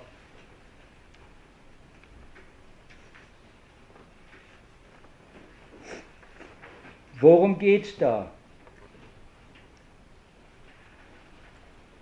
Konkurrenzfähigkeit ist eigentlich ein positiver Ausdruck für ein geltend gemachtes negatives Urteil. Der positive Ausdruck heißt, wir bringen Griechenland wieder in einen Status, ja was für einen eigentlich, wenn man mal Konkurrenzfähigkeit übersetzt mit, wo sie für einen Euro wieder taugen dann ist man schon halb bei der Wahrheit, nämlich bei dem negativen Urteil an Griechenland wird jetzt gerade praktisch durchgesetzt, dass sie für den Euro nichts getaugt haben. Dass sie, und das ist das Urteil, wenn das Finanzkapital denen den Kredit entzieht, wenn sie bloß noch vom politischen Kredit der EZB, der Hilfsfonds und von den Garantien leben, die Deutschland quasi als die Gläubigermacht im Hintergrund gibt, dann war dieses Land nicht eurofähig. So, dieses Urteil, dieses negative Urteil, was hat das eigentlich für, ein, für einen Inhalt? Der heißt nach der einen Seite, wir nötigen Griechenland dazu anzuerkennen, den Maßstab des Euro am eigenen Land zu vollziehen. Und der Maßstab heißt, hier ist nichts für sich so wie es bisher gelaufen ist, ausreichende Quelle von Geschäft gewesen. Hier war zu wenig Geschäft und was ist die Konsequenz davon? Man nötigt Griechenland mit, dem, mit der Auskunft, dann können sie was zurückzahlen, wie wenn es ums Zurückzahlen ging. Man nötigt Griechenland seinen ökonomischen Bestand, also das, was da im Land so ist, quasi zum Angebot an potentes Kapital zu machen. An Investoren, die sagen, na jetzt kann man die Flughäfen billig übernehmen, jetzt kann man die Werften übernehmen, wir machen unser Geschäft draus. Das ist die eine Hälfte, wie an Griechenland das Urteil vollzogen wird, die haben es zum Geschäft nicht ge gebracht. Also wird das, was geschäftlich verwertbar ist, zum Objekt von, von Kapital von auswärts. Der griechische Staat nimmt darüber ein paar Milliarden ein, die sind aber lächerlich im Verhältnis zu den Schulden, die sie gleichzeitig wieder machen dürfen. Also soll man sich auch davon verabschieden, hier ging es ums Rückzahlen. Also soll man sich aber auch davon verabschieden, hier ging es darum, aus Griechenland irgendeine kapitalistisch blühende Landschaft zu machen. Hier wird der Staat soll sich reduzieren, der soll sich zusammenstreichen, und der, der ökonomische Bestand wird quasi dem Euro-Maßstab jetzt unterworfen und, wenn man so will, ausgeliefert. So, da kann man sagen, das hat was Absurdes, weil sie gleichzeitig sagen, und wir trauen uns auch zu, die ganzen Schulden Griechenlands irgendwie aufrechtzuerhalten. Wir trauen uns zu, die Schulden Griechenlands, weil das sind die Vermögen der deutschen europäischen Banken, die sollen nicht einfach zusammenbrechen, also kriegt Griechenland Kredit. Der geht größtenteils gleich wieder in die Aufrechterhaltung dieser, dieser äh, Staatsschulden, zur Bezahlung der Zinsen und so weiter, weiß ja jeder. Also so wird das Land zahlungsfähig gehalten. Auf der anderen Seite kriegt es einen, wenn man so will, eine ökonomische Reduktion aufgenötigt, die dieses Land als Quelle für Geschäft natürlich überhaupt nicht wieder positiv aufstellt, sondern runterdividiert. Also wird Griechenland auf einen Status runterdividiert, der heißt, so ist es eurotauglich, so halten wir es lebensfähig nicht mehr als das Land, was es bis gestern war, sondern als diese bedingte, aber jetzt vom europäischen Kapital neu bewirtschaftete, reduzierte Euroquelle.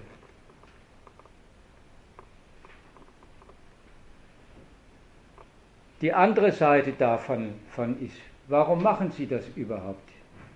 Wenn es doch heißt, äh, Griechenland erstens sperrt sich, zweitens ist eigentlich äh, sowieso geschäftlich überhaupt nicht übermäßig tauglich. Und da kommt wieder die andere Seite zum Zuge. Offensichtlich steht insbesondere Deutschland auf dem Standpunkt, die Merkel hat es ja immer gesagt, wir helfen gar nicht bloß Griechenland, sondern damit helfen wir uns selber. Was, also ungefähr der Euro ist das europäische Schicksal. An was denken die, wenn sie sagen, Griechenland darf nicht aus dem Euro raus, soll nicht raus? Es hat ja die große Sorge gegeben vom Brexit und so weiter. Und da ist offenbar der deutsche Standpunkt, die auf die Wucht des Euro, dass er über einen ganzen europäischen Raum kommandiert, darauf verzichten wir nicht. Es wäre eine Niederlage für den Euro, wenn man eingesteht, dass man Griechenland in diesem Währungsverbund nicht halten kann. Wenn dieser Standort rausfällt, dann beweist das für die Finanzwelt, dass Deutschland gar nicht fähig und mächtig genug ist, den ganzen quasi Geschäftsraum dieses Geldes, aber auch machtmäßig abzusichern und die Staaten in dem drin zu halten. Dann war es quasi der im Euro existente oder im Euro-Verbund glaubwürdig durchzusetzende Machtbeweis, auf den es dann andererseits angekommen ist. Griechenland soll nicht rausfallen, weil dann ist zum ersten Mal eigentlich der Euro politisch unhaltbar geworden, weil es heißt, er ist gar nicht das Geld, was die Verfügung über diesen ganzen Raum garantiert. Das war die Seite. Und die andere war, dann muss aber Griechenland auch auf einen Status runterdividiert werden, der den Maßstäben des Euro entspricht. Und da merkt man, was auch wieder so ein Widerspruch, der, den der Euro enthält und der ein Grund für den ganzen Streit ist. Man kann ja sagen, der Schäuble ist rücksichtslos. Aber die Eigenart von der Rücksichtslosigkeit liegt darin, dass er nicht einfach sagt, Griechenland kann uns am Arsch lecken, die sind ökonomisch haltlos, weg damit. Sondern dass hier ein Kampf drum geführt ist, damit fertig zu werden, dass der eigene Erfolg im selben Geld auf der anderen Seite Verlierer produziert, die dieses Geld ankratzen. Dass man gar nicht sagen kann, die Verlierer sind einem wurscht, weil ich habe gewonnen in der Konkurrenz, sondern dass hier so etwas wie ein, erstens ein Grundgesetz der Konkurrenz zum Tragen kommt, sich an anderen Nationen bereichern, die niederkonkurrieren, ist zugleich ein Anschlag auf die Quelle des Reichtums, für die man die benutzen will. Also kann es solchen Mächten nie gleichgültig sein, die Wirkungen der Konkurrenz, die sie selber produzieren. Die sind von ihrem Konkurrenzstandpunkt aus schädliche Hindernisse ihres bleibenden Erfolgs. Im Euro schon gleich, weil es im selben Geld ist. Plötzlich bilanziert das Geld nicht bloß die Gewinne Deutschlands, sondern zugleich, die, wie die Gewinne gemacht worden sind, nämlich zu Lasten anderer Nationen. Gut, jetzt muss man nicht ausgerechnet Mitleid mit den Gewinnern kriegen. Die, die Konsequenz ist ja auch eine ganz, ganz andere. Jetzt wird nämlich das, was sie gewonnen haben, das gute Geld der Euro, zum Machtmittel, um andere Nationen dann in ihren Verliererstatus brauchbar zu halten, brauchbar zu machen, runter zu dividieren, ökonomisch in einen Status zu versetzen, wo sie wieder zu den Rechnungen, die man mit ihnen anstellt, passen sollen. Also im Fall Griechenlands, man nötigt dem Staat eine neue Stellung im und zum Euro auf und sagt, und so sichern wir qua unserer Kreditmacht, dass Griechenland weiterhin für die Rechnungen irgendwie zur Verfügung steht, die wir mit ihm anstellen.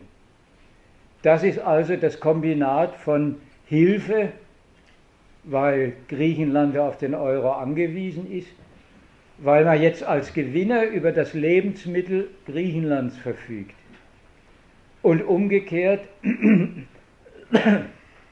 heißt das dann aber auch, dass mit diesem Mittel, also jetzt haben wir noch eine letzte eigentlich Bestimmung am Euro, dass mit diesem Mittel gar nicht bloß ökonomischer Erfolg und der Widerspruch, dass der Misserfolg eigentlich Gleichgültigkeit gleichgültig sein kann, in diesem Geld existiert, sondern dass es quasi der Euro jetzt zugleich das ökonomische Machtmittel, der Hebel ist, um Europa zu dirigieren, um die Verlierernationen für sich brauchbar zu halten, für sich brauchbar zu machen.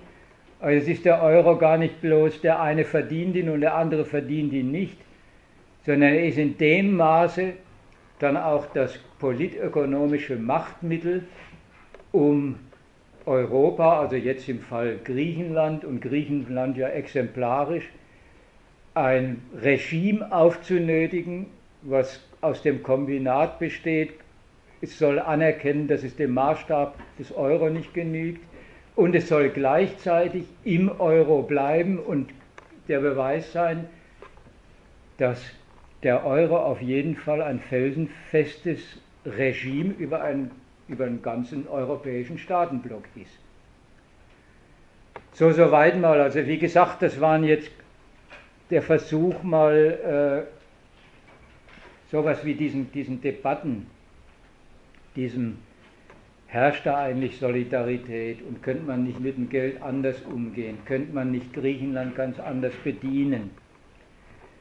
Mal was entgegenzusetzen, wo, wo wenigstens ein paar Hinweise auf die, soll man sagen, auf die Natur dessen, über was man da eigentlich redet, wie es zugeht, wovon am Ende das griechische Volk eigentlich mit seiner Lage das Derivat ist, um mal was aus der Finanzwelt zu benutzen. Also das quasi das, das Abfallprodukt dessen der ganzen Rechnungen, die mit ihm angestellt werden, die ihren, ihre Bestimmungsgrößen ganz woanders haben als in der Frage, und wie geht es dann hinterher den, den Griechen? Oder wie gut steht das deutsche Volk da, bloß weil, die, weil der Deutschland mit dem Euro so gut dasteht. Also auch da sollte man mal unterscheiden, weil jeder, der sagt, die sollen mit den Griechen besser umgehen, hat eigentlich schon diese Unterscheidung durchgestrichen. Der tut schon so, wie wenn sie dem griechischen Staat irgendwie anders Kredit geben täten, hätte auch das Volk was davon. Wie gesagt, in all diese Fallen gerät man rein, wenn man sich nicht klar macht, was da eigentlich für Affären zwischen Staaten, also Euro-Staaten und Finanzkapital unterwegs sind und dass sich da jede, schon gleich jedes Moralisieren im Grund verbietet, weil es sich einfach hemmungslos blamiert. So nach der Seite hin soll man nicht so tun, wie man könnte sich ideell zum Organisator besserer Kreditverhältnisse, bessere, verträglichere Staatenbeziehungen zwischen Euro-Ländern machen und am Ende landet man da, dann dabei, dass man noch der Auffassung ist, wenn sie die Griechen nicht so schlecht behandelt täten, käme das auch unseren Steuergeldern zugute. Da ist man plötzlich ganz in der Schiene äh, des deutschen Staatshaushalts, der damit gut fahren tät, wenn er die, die Griechen besser behandeln tät. Ich will euch aber die, das Wagenknecht-Zitat ersparen, weil die hat diesen Standpunkt, äh, der also himmelweit von jedem sozialen Engagement entfernt ist. Der sagt, die behandeln die Griechen, das griechische Volk schlecht und damit schaden sie dem deutschen Steuerzahler. Also das mache ich jetzt aber erstmal Schluss, sonst beschimpfe ich noch diese ehemalige Ossi-Frau. Ähm, ich wollte gerne was fragen. Ja. Also ich finde es natürlich schade, dass der Kollege jetzt gegangen ist, weil da drin ja eigentlich was steckt, was man noch ein bisschen aufgreifen könnte. Also ich habe ja gesagt irgendwie, ja, damals wäre es besser gewesen, weil hinter den ja, Krediten oder so, da hätte ja noch sozusagen ein wirklicher Wert dahinter bestanden. Und da steckt ja so eine Kritik drin, die man ja auch heute immer wieder hört. Also so eine Unterscheidung zwischen der sogenannten Realwirtschaft oder so, wo irgendwie gewirtschaftet wird und wo mit so echten Werten oder so, dahinter stehen dann irgendwie Produkte oder was weiß ich, Sachen, die wirklich in der echten Welt produziert werden. Das wird dann auf der einen Seite konstruiert und gegengehalten mit so einer Art anderem, anderen Sphäre der, der, des Finanzkapitals. Und dann wird daraus eigentlich so eine Kritik eigentlich gestrickt. und daraus wird dann so eine Art guter Kapitalismus, böser Kapitalismus gemacht. Und der, der Finanz, Finanzsektor, das waren die eigentlich Bösen, mit denen man eigentlich mal beikommen müsste, damit jetzt der Kapitalismus, wie er eigentlich sein sollte, dann mal eigentlich mal so richtig funktioniert und den Menschen auch mal die guten Seiten sozusagen zuteil werden. Das, das, das hattest du jetzt eigentlich ja gesagt, ja, gut, damals im 18. Jahrhundert oder so, die, diese, diese Idylle, die da konstruiert wird, die hat es so nicht gegeben, aber ich glaube, man kann noch mehr sagen ja. zu dieser Vorstellung. Und das dachte ich, vielleicht könnte man das noch ein bisschen genauer. Naja, dann sag halt was. ja. ja, also wie gesagt, ist, äh, einerseits kann man sich einfach machen, weil die Unterscheidung lebt schon von dem Bild, die einen produzieren, was die anderen produzieren gar nichts. Soll man sich mal fragen, äh, was produzieren denn die anderen? Also das, was die einen produzieren, nicht. Nein, die bauen keine Autos und so weiter und so fort. So, produzieren die, nach der einen Seite, produzieren die, die Autos bauen, eigentlich Autos? Werde ich sagen, nein. Die produzieren verkaufbare Autos. Schon deswegen, um sie zu verkaufen. Schon ein himmelweiter Unterschied, das wieder zurück zu dividieren und zu sagen, den Zweck, weswegen die produzieren, vergesse ich und halt bloß fest, dass hinterher glatt da ein Auto steht. Dann vergesse ich beim Auto noch, dass es bezahlt werden muss. Und dann steht es immer noch da. Ich habe es zwar nicht, aber es steht da. Und also wie gesagt, da soll man mal sagen, mit dem Auto produzieren die was anderes die eine Hälfte. Die andere Hälfte ist, was produzieren denn die anderen? Keine Autos heißt es. Ich hätte sagen, naja, ganz stimmt es nicht. Weil es gibt kein Auto, was nicht ohne Kredit produziert worden ist. Es gibt überhaupt nichts. Und wo liegt der Beweis? Spätestens dann, wenn die sagen, sie kreditieren nicht, bricht die ganze Realwirtschaft ein. Weiß man ja, ist ja passiert. Also soll man auch nicht so tun, wie die einen schaffen ehrlich was und da soll man den Gewinn vergessen, weil hinterher steht ein Auto da und die anderen machen gar nichts, außer dass sie sich bereichern. Dabei ist deren Bereicherung, muss man ja nicht durchstreichen, beruht darauf, dass sie den anderen Kredit geben, damit sie Autos bauen. Dass sie auch noch was anderes machen, ist ja recht. Dass sie noch einen ganzen Staat finanzieren, der dann dafür sorgt, dass Autos mit Gewinn gebaut werden. Ja, das ist die andere Seite. Also soll man beim Finanzkapital auch nicht die Leistungen vergessen, mit denen es sein Geschäft macht. Und diese Leistung ist, wenn man es unterm Strich mal nimmt, eigentlich den ganzen sonstigen Laden mit Geld unterwegs halten.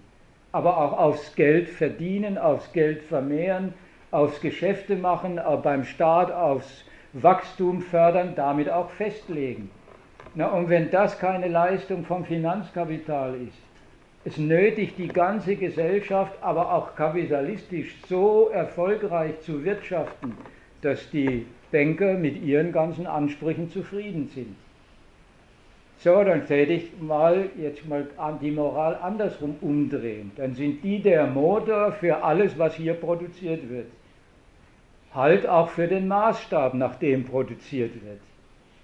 So, dann kann man sagen, und dafür, nur dafür, dass sie jedes Geld dem Zweck zuführen, dass sie dafür sorgen und ihr Geschäft daraus machen, dass jeder Pfennig und noch Pfennige, die es noch gar nicht gibt, die sie in die Welt setzen, aber mit der Bestimmung unterwegs ist, dass er als Kapital wirkt. Das ist die große Leistung des Finanzkapitals. Und dafür gibt es glatt Milliarden, die sie ständig vermehren. Das ist, das ist ihr Geschäft. So, und da dann anzufangen zu unterscheiden und zu sagen, äh, der Staat ist ein Opfer von denen oder die bereichern sich und leisten gar nichts. Das nimmt halt Maß an Vorstellungen von Leisten, äh, die blamieren sich noch an jedem Argument so ungefähr, auch was die anderen leisten täten. Also wie gesagt, äh, ich mag gar nicht drüber, drüber reden, wenn man mal in Unternehmensbilanzen schaut, von VW, von sonstigen, womit die eigentlich ihr Geschäft machen. Man kriegt mir ja zwischendrin auch immer mal mitgeteilt, dass da an Autos verdienen nur die eine Hälfte ist und dass die Währungsspekulationen und sonst was alles machen. Also den Unterschied, die Scheidung von die einen produzieren und die anderen bereichern sich bloß finanzkapitalistisch, nicht einmal den gibt es in der heutigen Gesellschaft überhaupt noch. Wo man hinschaut, sieht man eigentlich bloß schon finanzkapitalistisches Zugreifwesen mit unterwegs. Im solidesten und nobelsten, äh, sagt man da, deutsche Wertarbeit unternehmen.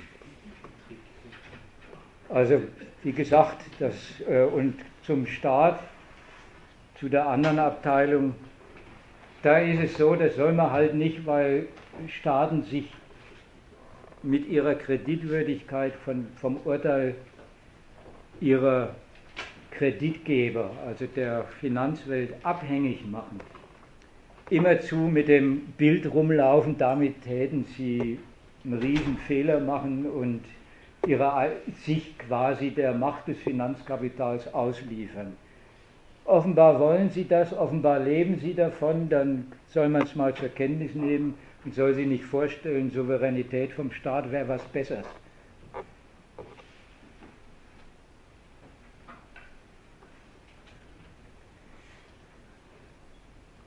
Da gibt es keinen Diskussionsbedarf. Ja, ah ja. Ja die syrische Regierung angesprochen und ja. dass ähm, die Wahlversprechen nicht eingelöst werden können, also in dem Punkt, dass ähm, aufgrund des Festhaltens an dem Euro und der EU. Äh, jetzt hat die KVK Epsilon ja vor den Wahlen in Griechenland, den letzten zwei Wahlen, oder eigentlich schon immer, ähm, propagiert, dass ein Konzept mit drei Lösungen, nämlich den Austritt aus der EU und damit dem Euro, ähm, die Überführung des ähm, Privateigentums an den Produktionsmitteln in Volkseigentum ähm, und den ja, aus, ähm, Austritt aus NATO und den anderen Bündnissen. Ähm, also ist das ein tragfähiges Konzept für Griechenland, dass man wieder diesen Weg der Volksdemokratie einschlägt, der ja im Nachgang des Zweiten Weltkrieges auch dann verhindert wurde, als die ähm, Engländer ja interveniert haben in Griechenland. Also ähm, würdest du das als Möglichkeit ansehen, dass Griechenland mit diesem System bricht, dieser Warenproduktion und ja, ich weiß ja nicht, ob sie überhaupt mit diesem System brechen wollen.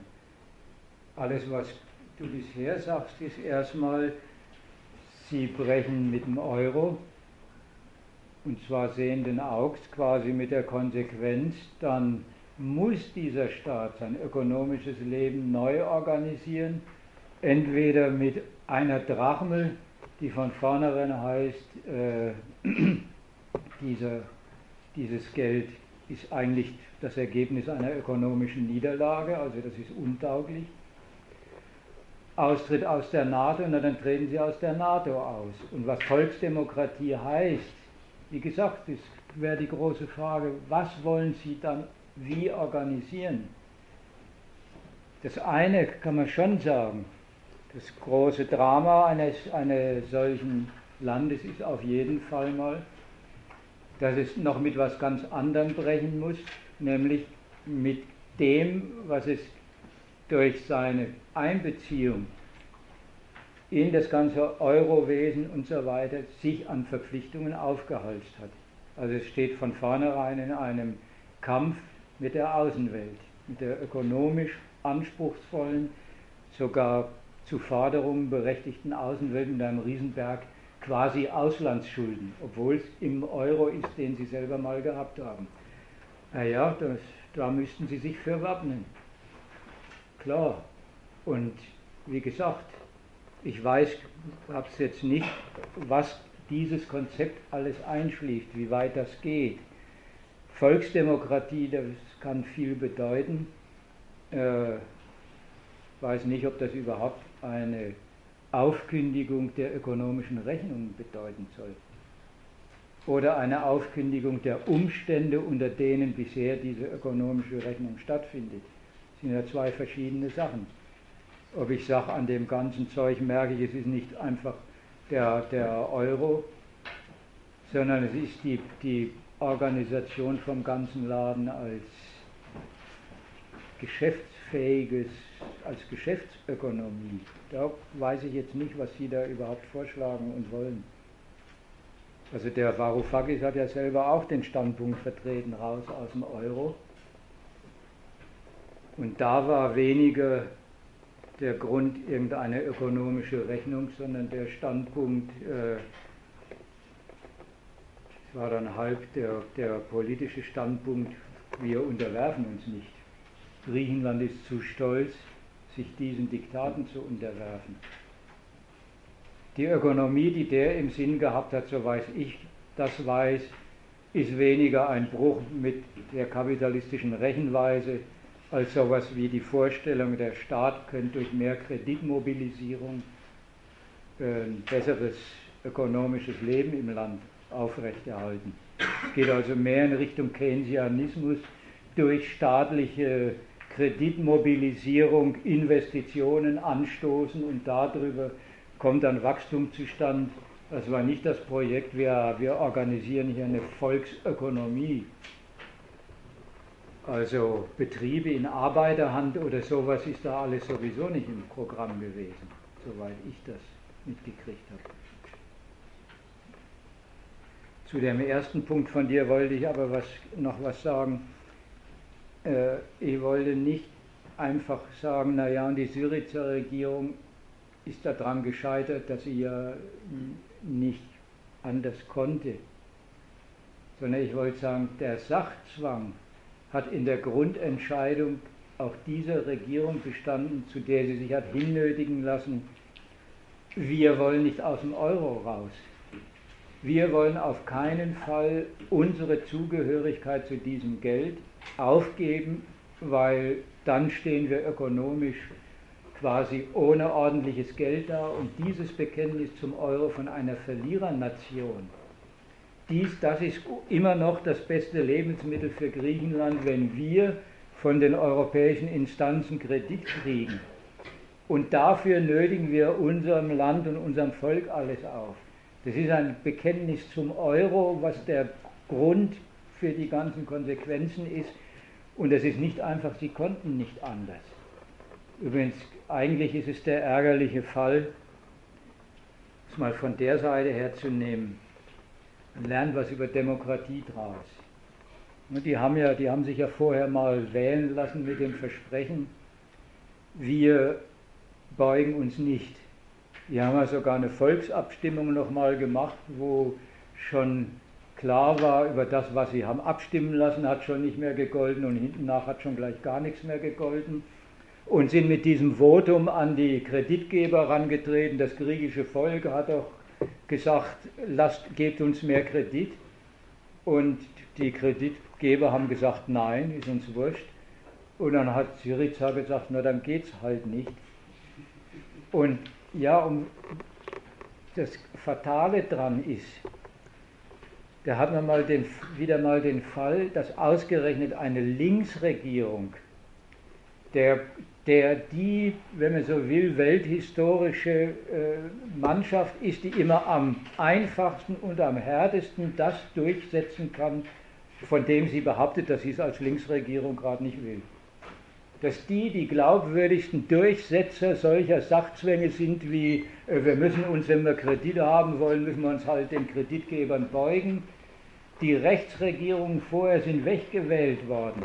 Mit dem Argument, ja, das ist die rechte Regierung und so weiter, der glaubt man nichts.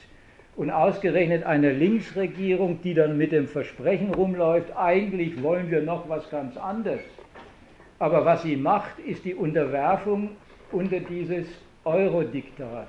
Ausgerechnet die schafft das dann, das gegen ihr Volk durchzusetzen. Sich wählen zu lassen und zu sagen, äh, wir stehen eigentlich für was Besseres, für den griechischen Stolz und für wer weiß was, aber es geht nicht anders. Also Linksregierung nimmt man glatt ab, das war ein Sachzwang, weil sie mit dem Versprechen rumläuft, wenn es nach uns gegangen wäre, ging es den Griechen besser. Dabei geht es genau nach ihnen, den Griechen jetzt schlechter. Also wie gesagt, das zu diesen blöden Gerede drüber und die üben Verrat oder wenn die gekonnt hätten, hätten sie ganz anders, anders, was ganz anders machen können. Jetzt haben sie das gemacht und das soll man mal zur Kenntnis nehmen, warum und weswegen und was man da über Demokratie lernt und über, über Links, Linksregierungen, äh, die mit dem Versprechen antreten, sie ersparen ihrem Volk ja, was ersparen Sie dem? So ungefähr die unnötigen Härten, aber die nötigen müssen dann sein.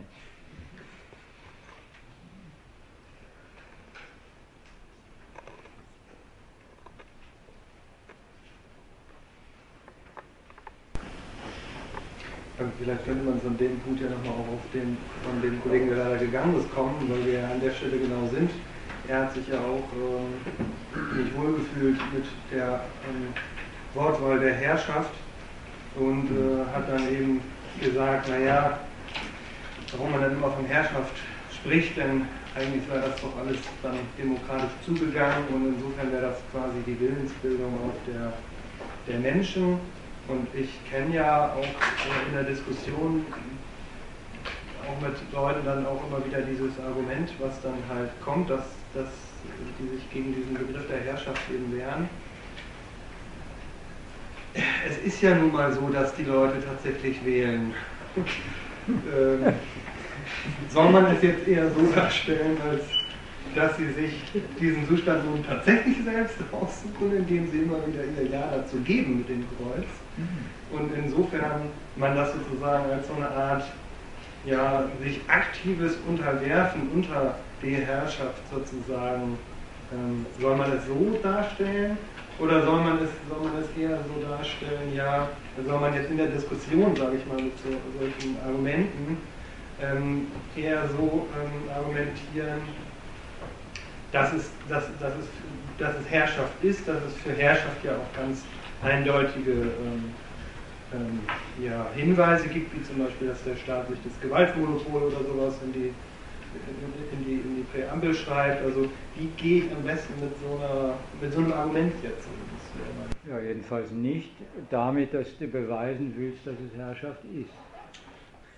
Weil das ist ja schon der Ausgangspunkt. Auch bei dem. Er macht ja nur den Fehler, dass er sagt, weil sie gewollt ist. Weil sie Zustimmung organisiert. Wäre sie keine. Aber dann lebt das von der Vorstellung, Herrschaft wäre pure quasi Gewalt gegen. Ja, aber dann entdeckt man nirgendwo Herrschaft. Übrigens nicht mal da, wo behauptet wird, da ist Diktatur. Selbst da beruht Herrschaft immer darauf, dass die, die da beherrscht werden, irgendeine Form von Zustimmung geben und sei sie passiver oder aktiver Natur, per Wahl oder einfach per Schnauze halten. Äh, also sonst wäre es pure Gewalt, die gar nicht haltbar ist, die gar, nicht, die gar nichts organisieren kann. Aber Herrschaft ist doch nütz, nützliches Kommando über eine Gesellschaft. Ist doch nicht einfach äh, Gewalt gegen jedermann. Und die Vorstellung ist, weil sie Zustimmung organisiert, dann könnte man nicht von Herrschaft reden. Das war das. Dem täte ich doch nicht beweisen, äh, dass der, dass der Staat aber Staat ist. Es geht ja sogar noch so weit, dass Leute dann eben ja gute, gute Herrschaft und schlechte Herrschaft ja. voneinander unterscheiden. Ja, und er hat über eine gute geredet, so, so ein Bild. Hat er sowieso bloß Bilder entworfen. Hat er über gar nichts geredet, was wirklich, wirklich unterwegs ist. Also sollte ich auch sagen. Also ich soll mich quasi nicht auf den Standpunkt stellen, Herrschaft beweisen zu wollen. Ja, sondern lieber mal sagen, was er für eine Vorstellung von Herrschaft überhaupt hat. Dann entdeckt er sie natürlich im Zweifelsfall äh, noch mitten in der muntersten Herrschaft nicht. Verstehst du, wenn er, wenn er sagt, aber hier haben doch die Bürger abstimmen dürfen. Ja, über was denn? ja, Herrschaftsangelegenheiten. Was haben Sie denn machen dürfen? Was haben Sie denn damit, wen haben Sie denn dann damit beauftragt?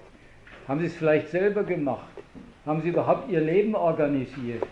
Oder haben Sie jetzt irgendwem, der eben dafür befugt und beauftragt ist, die Verantwortung übertragen? Mit dieser schöne Spaß vom Volk Verantwortungsträger. Ja, das sind Herrschaften, aber mit Gewalt dahinter. Machen nichts anderes als den Laden zu, qua Herrschaft zu organisieren und alles auf der Grundlage von Zustimmung. Also, wie gesagt, das, äh, so einem, glaube ich, der damit kommt, aber die Bürger haben doch abgestimmt und insofern ist es keine. Der lebt einfach von der Vorstellung, Herrschaft wäre pure Gewalt gegen, äh, gegen das ganze Volk oder was weiß ich was. Und davon kann doch keine Rede sein. Kann auch wirklich nicht. Ja, man kommt ja dann auch schnell in so eine Diskussion rein im Sinne von, ja, die Leute, die diese Argumente haben wollen, sich dann ja zum Beispiel dann, also ich versuche dann zu sagen, ja, über was kannst du denn abstimmen oder so. Also dann kommen halt solche Sachen, dass man halt, ja, dass, dass die Leute, die man jetzt mit der Herrschaft sozusagen befähigt, ja gar nicht an das genaue Interesse gebunden sind, zum Beispiel, das ich ja habe. Und man kommt dann in so komische ähm, Situationen, dass man halt mit den, Leute, mit den Leuten dann über direkte Demokratie dann diese zum Beispiel halt ähm, diskutiert und so und einfach bloß, weil man von diesem Herrschaftsproblem sozusagen ausgegangen ist. Und man, man wird dann auch in so eine Richtung geführt, die man ja ursprünglich gar nicht sein, also haben wollte, weil man über eine ganz andere Sache ja gesprochen hat also ich habe immer Probleme damit, da ähm, gut umzugehen. Ja, manchmal muss man sich einfach machen. Ich wollte noch was wegen Demokratie, ne? Äh, zu dem Ganzen, was, was man aus dem Griechenfall ja auch in Sachen Demokratie lernen kann, wenn du das Thema schon anpackst.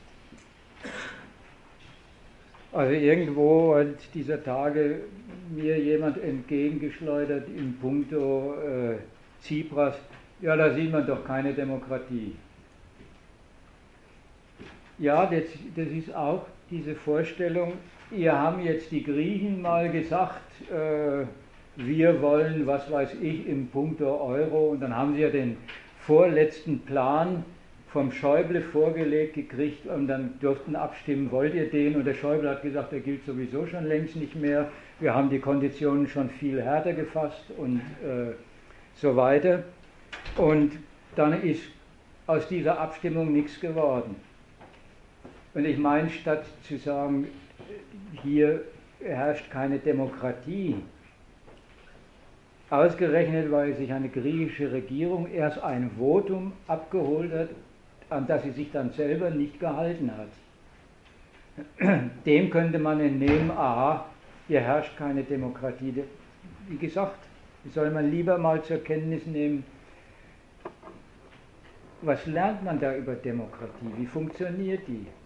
Nach der negativen Seite funktioniert die da so, dass hier wirklich die Klarstellung ergangen ist, dass das griechische Volk in Sachen Staatsräson und schon gleich eine Staatsräson, über die jetzt gerade Europa die ökonomische Macht gewonnen hat mit seinem Euro, nichts zu bestimmen hat.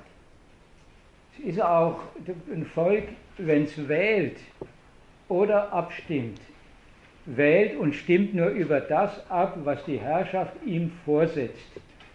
Es gibt keine Aufträge und wenn der Auftrag vom griechischen Staat heißt, stimmt mal ab, dass wir mehr Freiheiten haben sollen in Sachen Umgang mit unseren europäischen Kreditgebern, dann sagt der Schäuble und dann setzt das auch der Tsipras irgendwann durch.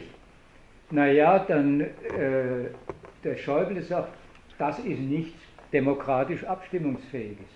Das ist längst entschieden, weil wir sind die ökonomische Macht, die hier vorgibt, was Griechenland, wie es in Griechenland weitergeht.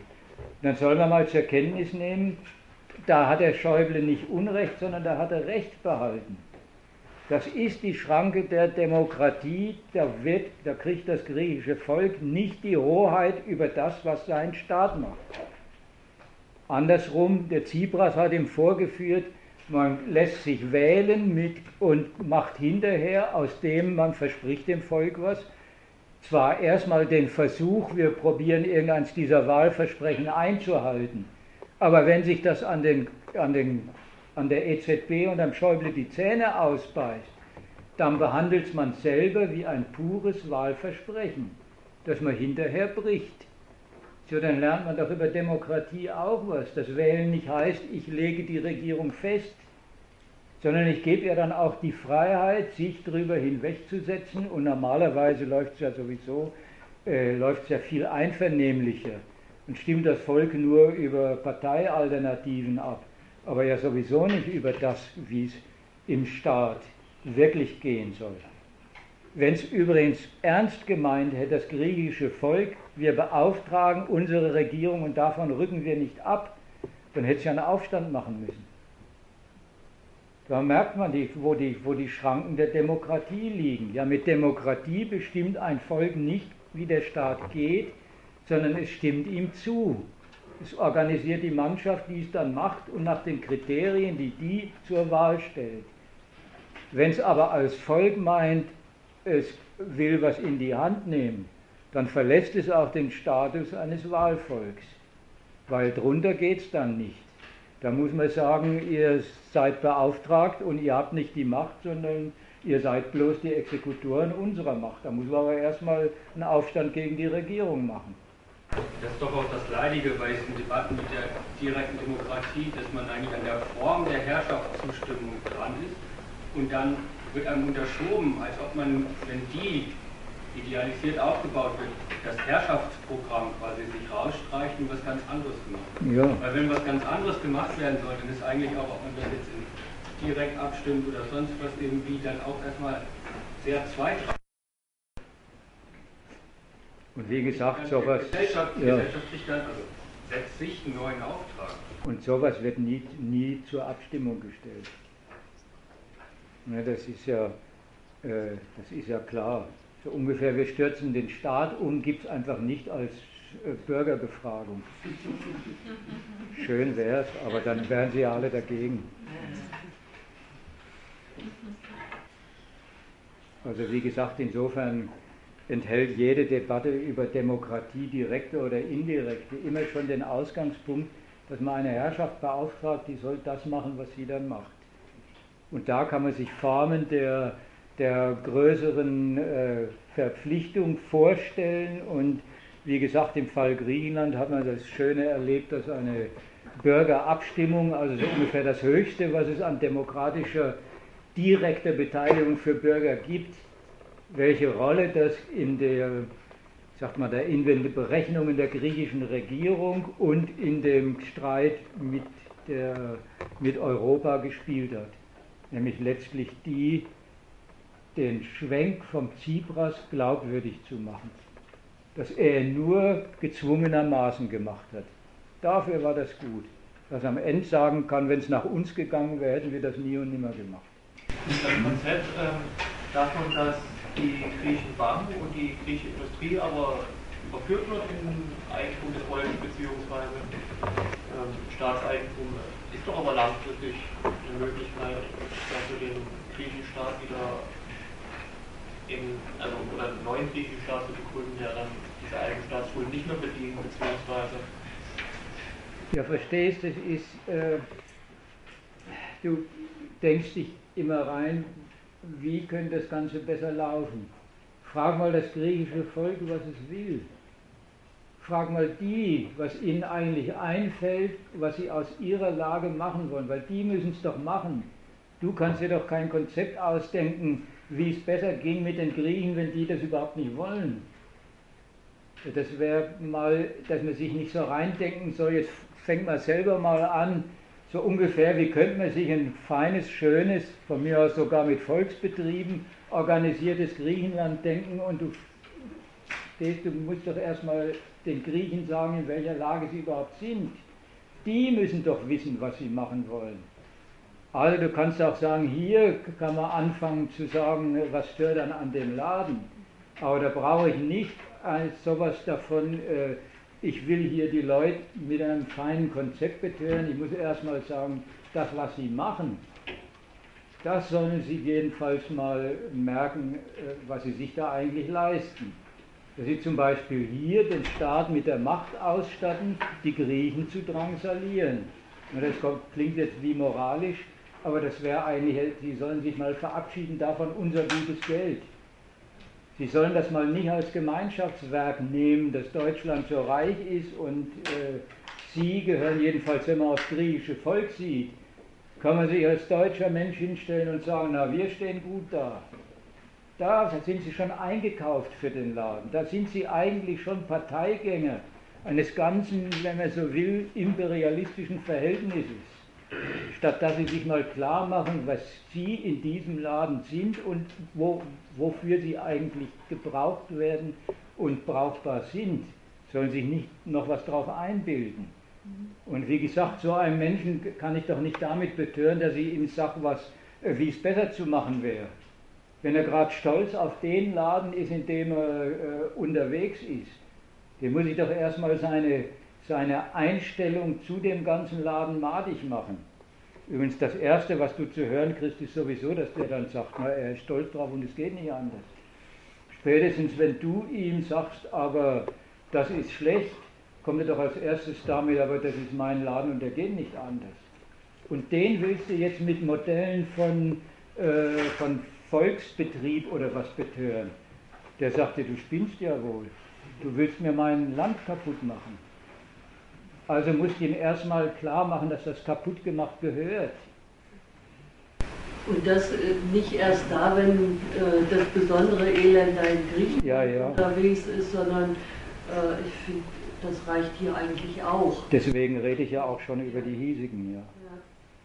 Ja. Wenn diese, auch wenn diese Betriebe, die du da anführst, die Volksbetriebe, wenn die dann auch Volksbanken brauchen, dann kommt mir auch arg das Zweifeln, was der Unterschied zu hier sein soll. Warum auf Volkswagen, wenn sie von A nach B kommen.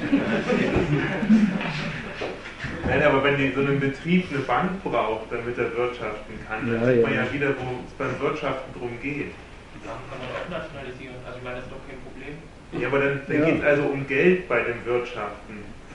Weil, weil da will er ja Kredite haben, die er vermehrt zurückzahlen kann. Da, da ist man also bei, bei was anderem unterwegs, als dass das Volk sich überlegt, wie man nützliche Dinge hinstellen kann. Jetzt ist man bei der Frage ne, der Nützlichkeit von Kredit.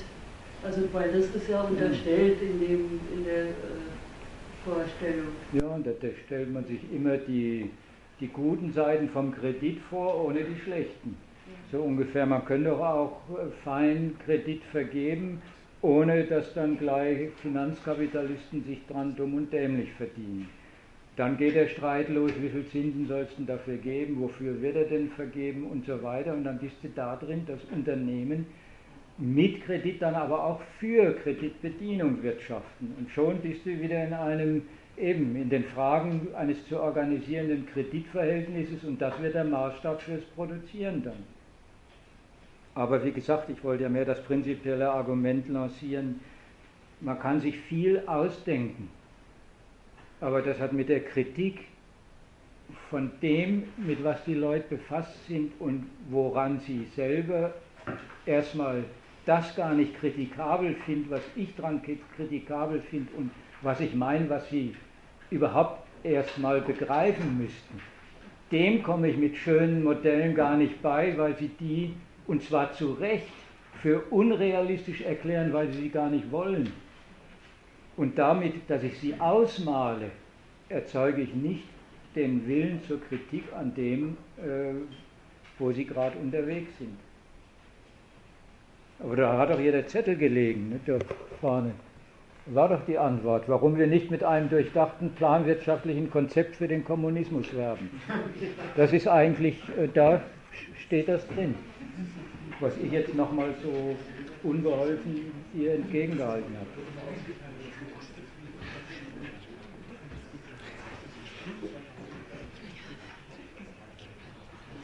Ja, das ist genau, ich weiß nicht, ob du es kennst, aber das liegt da vorne als Zettel aus. Nimmst dir mal mit und liest es und wie gesagt, beim nächsten Mal, wenn du die Frage immer noch hast, stellst sie halt nochmal. Ja. Ähm, du hast am Anfang gesagt, dass Europa als Projekt ähm, von den Nutzenkalkulationen aller einzelnen Mitglieder richtig abhängig war. Alle haben sich versprochen, mit einem neuen Geld, dem Zusammenwerfen der ökonomischen Potenzen aller für sich mehr rauszuholen. Diese Nutzenkalkulation ist doch eigentlich, wenn, du so, wenn ich das richtig verstanden habe, jetzt am Fall Griechenland geht es gar nicht mehr auf.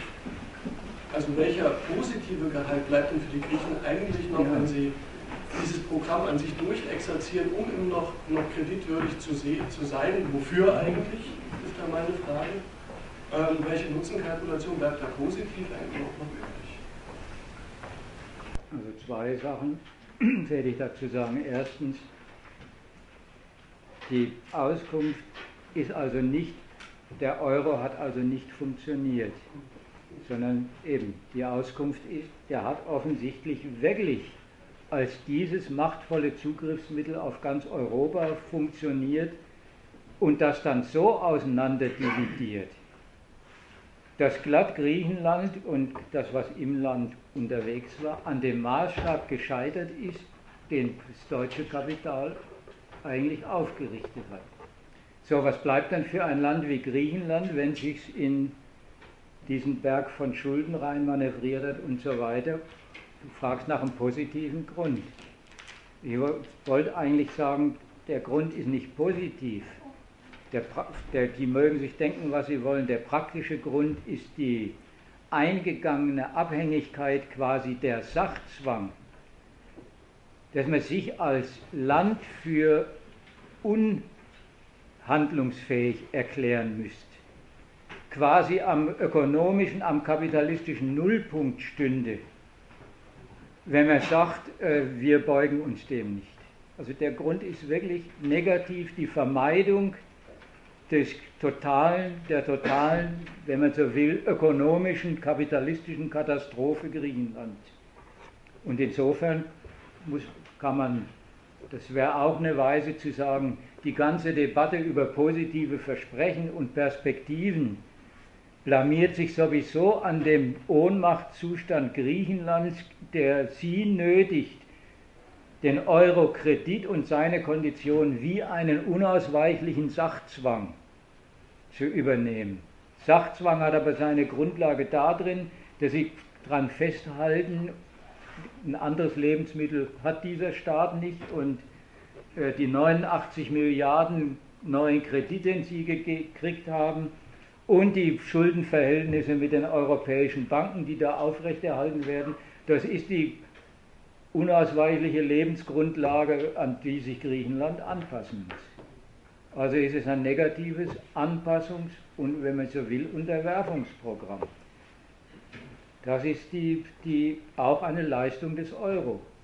Und die ist ja nicht, zu, nicht gering zu schätzen. Tatsächlich nur eine strukturelle Frage. Also wenn ich jetzt hier einen Kredit hole und zahle ihn nicht zurück, dann kommt die Polizei. Aber ja. das ist ja jetzt beim Staat Griechenland ja nee. nicht so, der ist ja seine eigene Polizei. Ähm, ist sein Problem dann, dass er einfach bloß keine neuen weiteren Kredite bekommt, um sein, seine, ja, seine, seine Organisation am Leben zu behalten? Ist das quasi der zwingende Moment? Ja, das ist der, das eine. Aber gleichzeitig ist er äh, in einer, an, der, die Schulden bleiben ja. Die sind ja nicht weg. Also ist er in einer Situation, mit, in einem Streit mit ganz Europa um die Regelung der Schuldenverhältnisse und äh, zwar ohne das, was er sich jetzt eingekauft hat, nämlich das Versprechen, wir, wir erhalten diese Schulden aufrecht. Also der, ist, der hat quasi mit einem Schlag mit ganz Europa eine Streitaffäre, wie wenn er in, im fremden Geld verschuldet wäre. Halt das, was Argentinien äh, rumgestritten hat, aber halt hoch 10. Ne, weil Argentinien ja äh, beim IWF verschuldet war und so weiter, aber hier ist unmittelbar Griechenland die Rückkehr zum eigenen Geld, wäre das ja, ist zugleich das Fertigwerden mit einem untragbaren Berg von Auslandsschulden und die endgültige Abschneidung vom europäischen Markt und so weiter und so fort. Also vor dem sind sie offensichtlich zurückgeschreckt und äh, haben, das, haben ja auch das Hilfsangebot gekriegt. Ihr seid bei ganz Europa verschuldet. Wir erhalten das aufrecht, weil uns geht sowieso auch um unsere eigenen Vermögenstitel, die Griechenland repräsentiert. Und darauf setzt jetzt die linke griechische Regierung. Gesagt, der Grund ist negativ, aber fürs Land ist er die Lebensperspektive offensichtlich.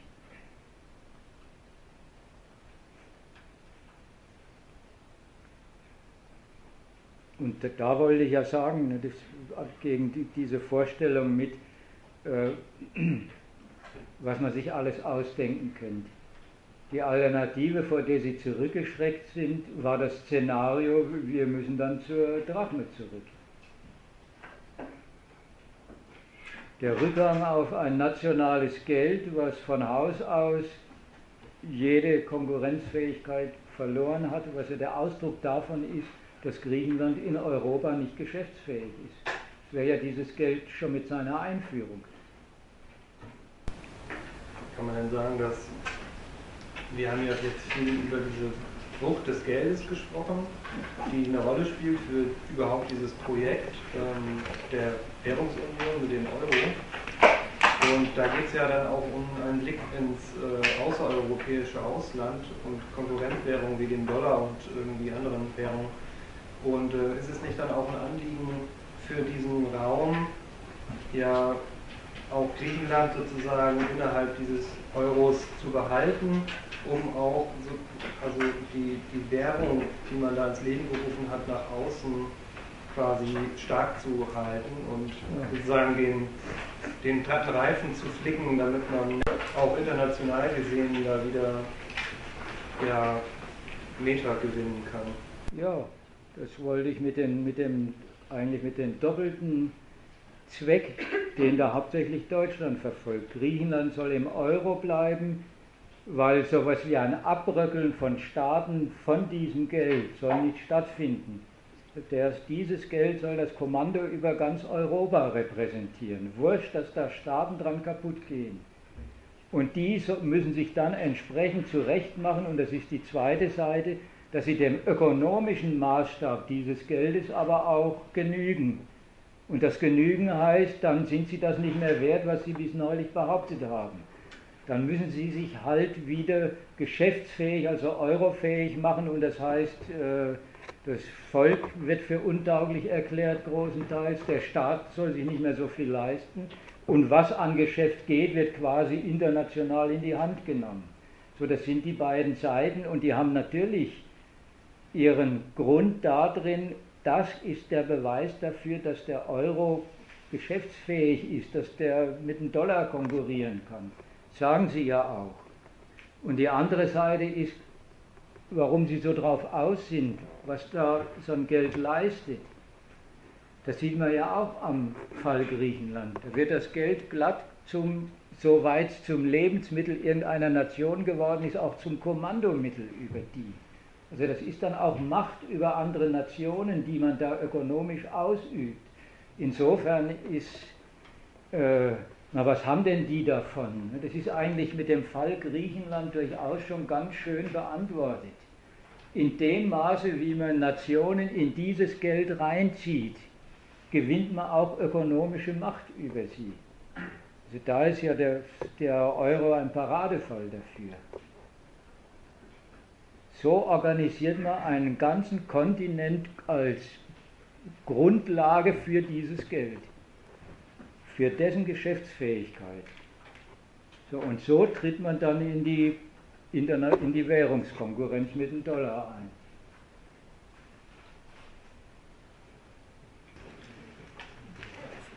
Also gut, dann lese ich euch noch das Zitat von der Wagenknecht vor und weil äh, das so ein Dokument für linke Kritik ist, wenn ich es finde was überhaupt der Grund dafür war, äh, auch für dieses für dieses Buch, das ich damit nochmal zum Lesen empfehle. Die falschen Vorstellungen und wo man da landet. Also von der Sarah Wagenknecht und das ist noch bevor diese endgültige Einigung mit Griechenland war, also wo es noch darum ging, äh, wie geht man mit denen um und noch Streit war. Die Bundesregierung riskiert mit ihrer Kompromisslosigkeit gegenüber Griechenland verantwortungslos deutsche Steuergelder in hohem zweistelligen Milliardenbereich.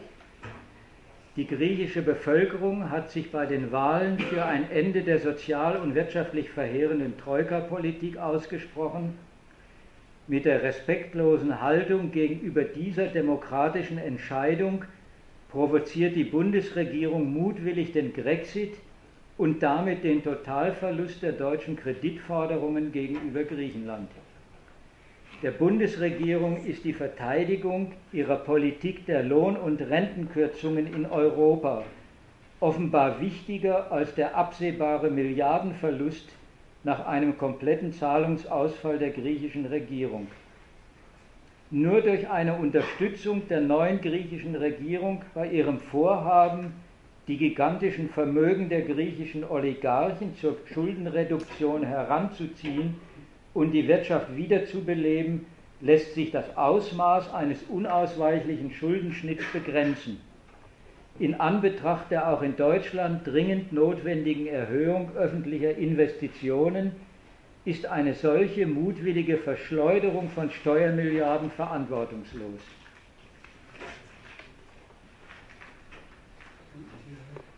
Also wie denkt diese Frau?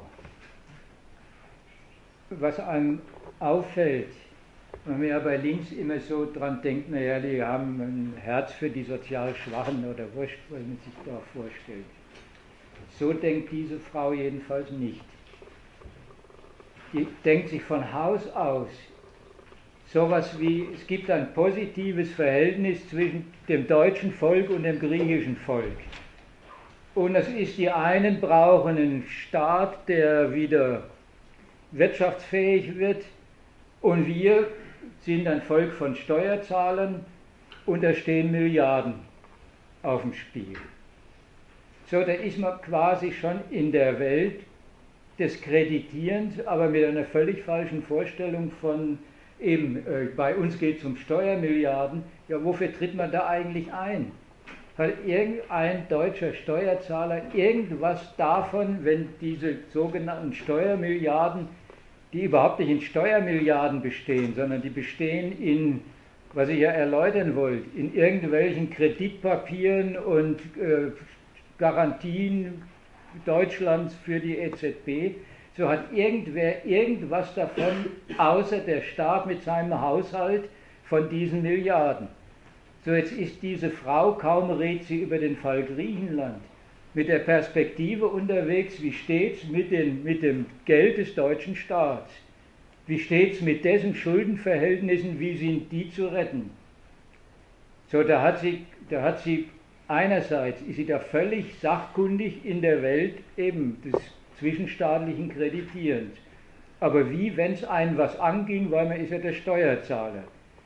So, bei Steuern fällt ja nicht mal ein, äh, da steht irgendwie ein, was weiß ich, ein arbeitendes Volk dahinter. Man spricht die Menschen nicht als Steuerzahler an, weil da ist man gleich in der Sphäre des, des staatlichen äh, Haushalts, sondern man soll die Leute mal als welche ansprechen, die überhaupt den Reichtum schaffen oder sonst was. Aber über so einen Gegensatz redet die gar nicht. Die redet ja auch nicht drüber, wie kommt der Reichtum zustande, sondern den können wir doch besteuern die Oligarchen. Ja, der fällt ja nicht mal ein, wenn man Oligarchen besteuern will, dann gibt sie es also.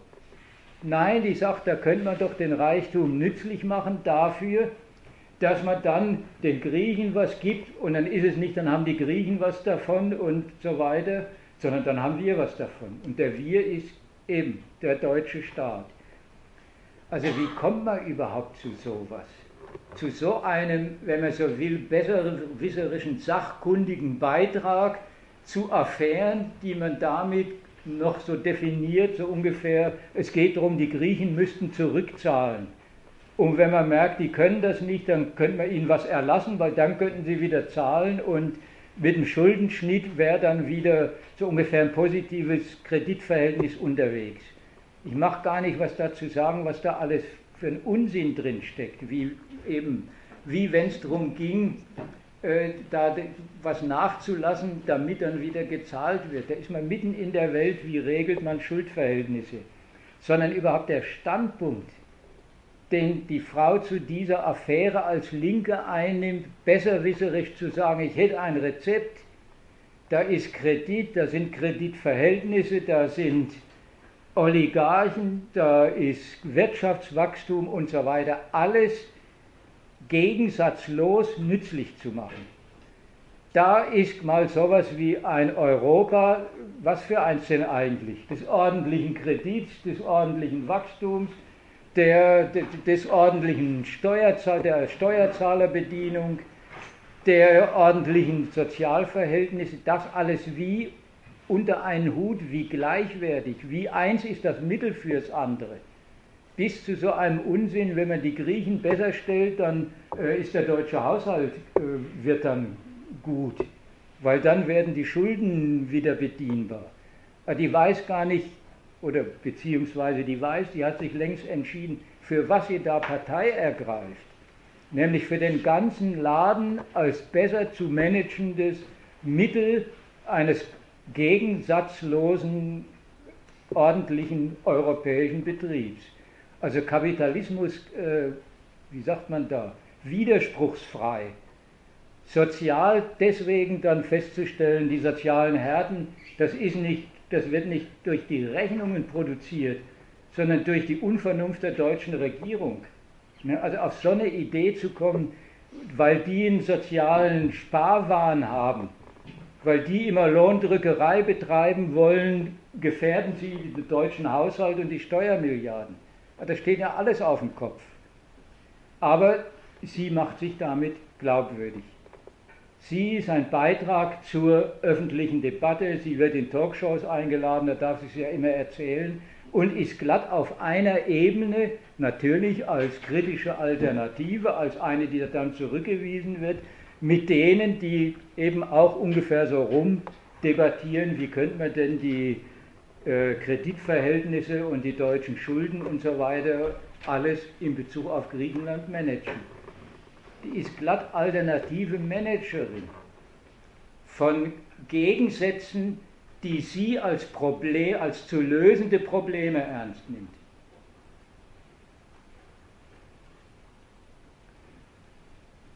Also gut, dann habt ihr das jetzt auch noch erlebt, wenn ihr sie das nächste Mal in der Talkshow seht. Denk dran. Thank you.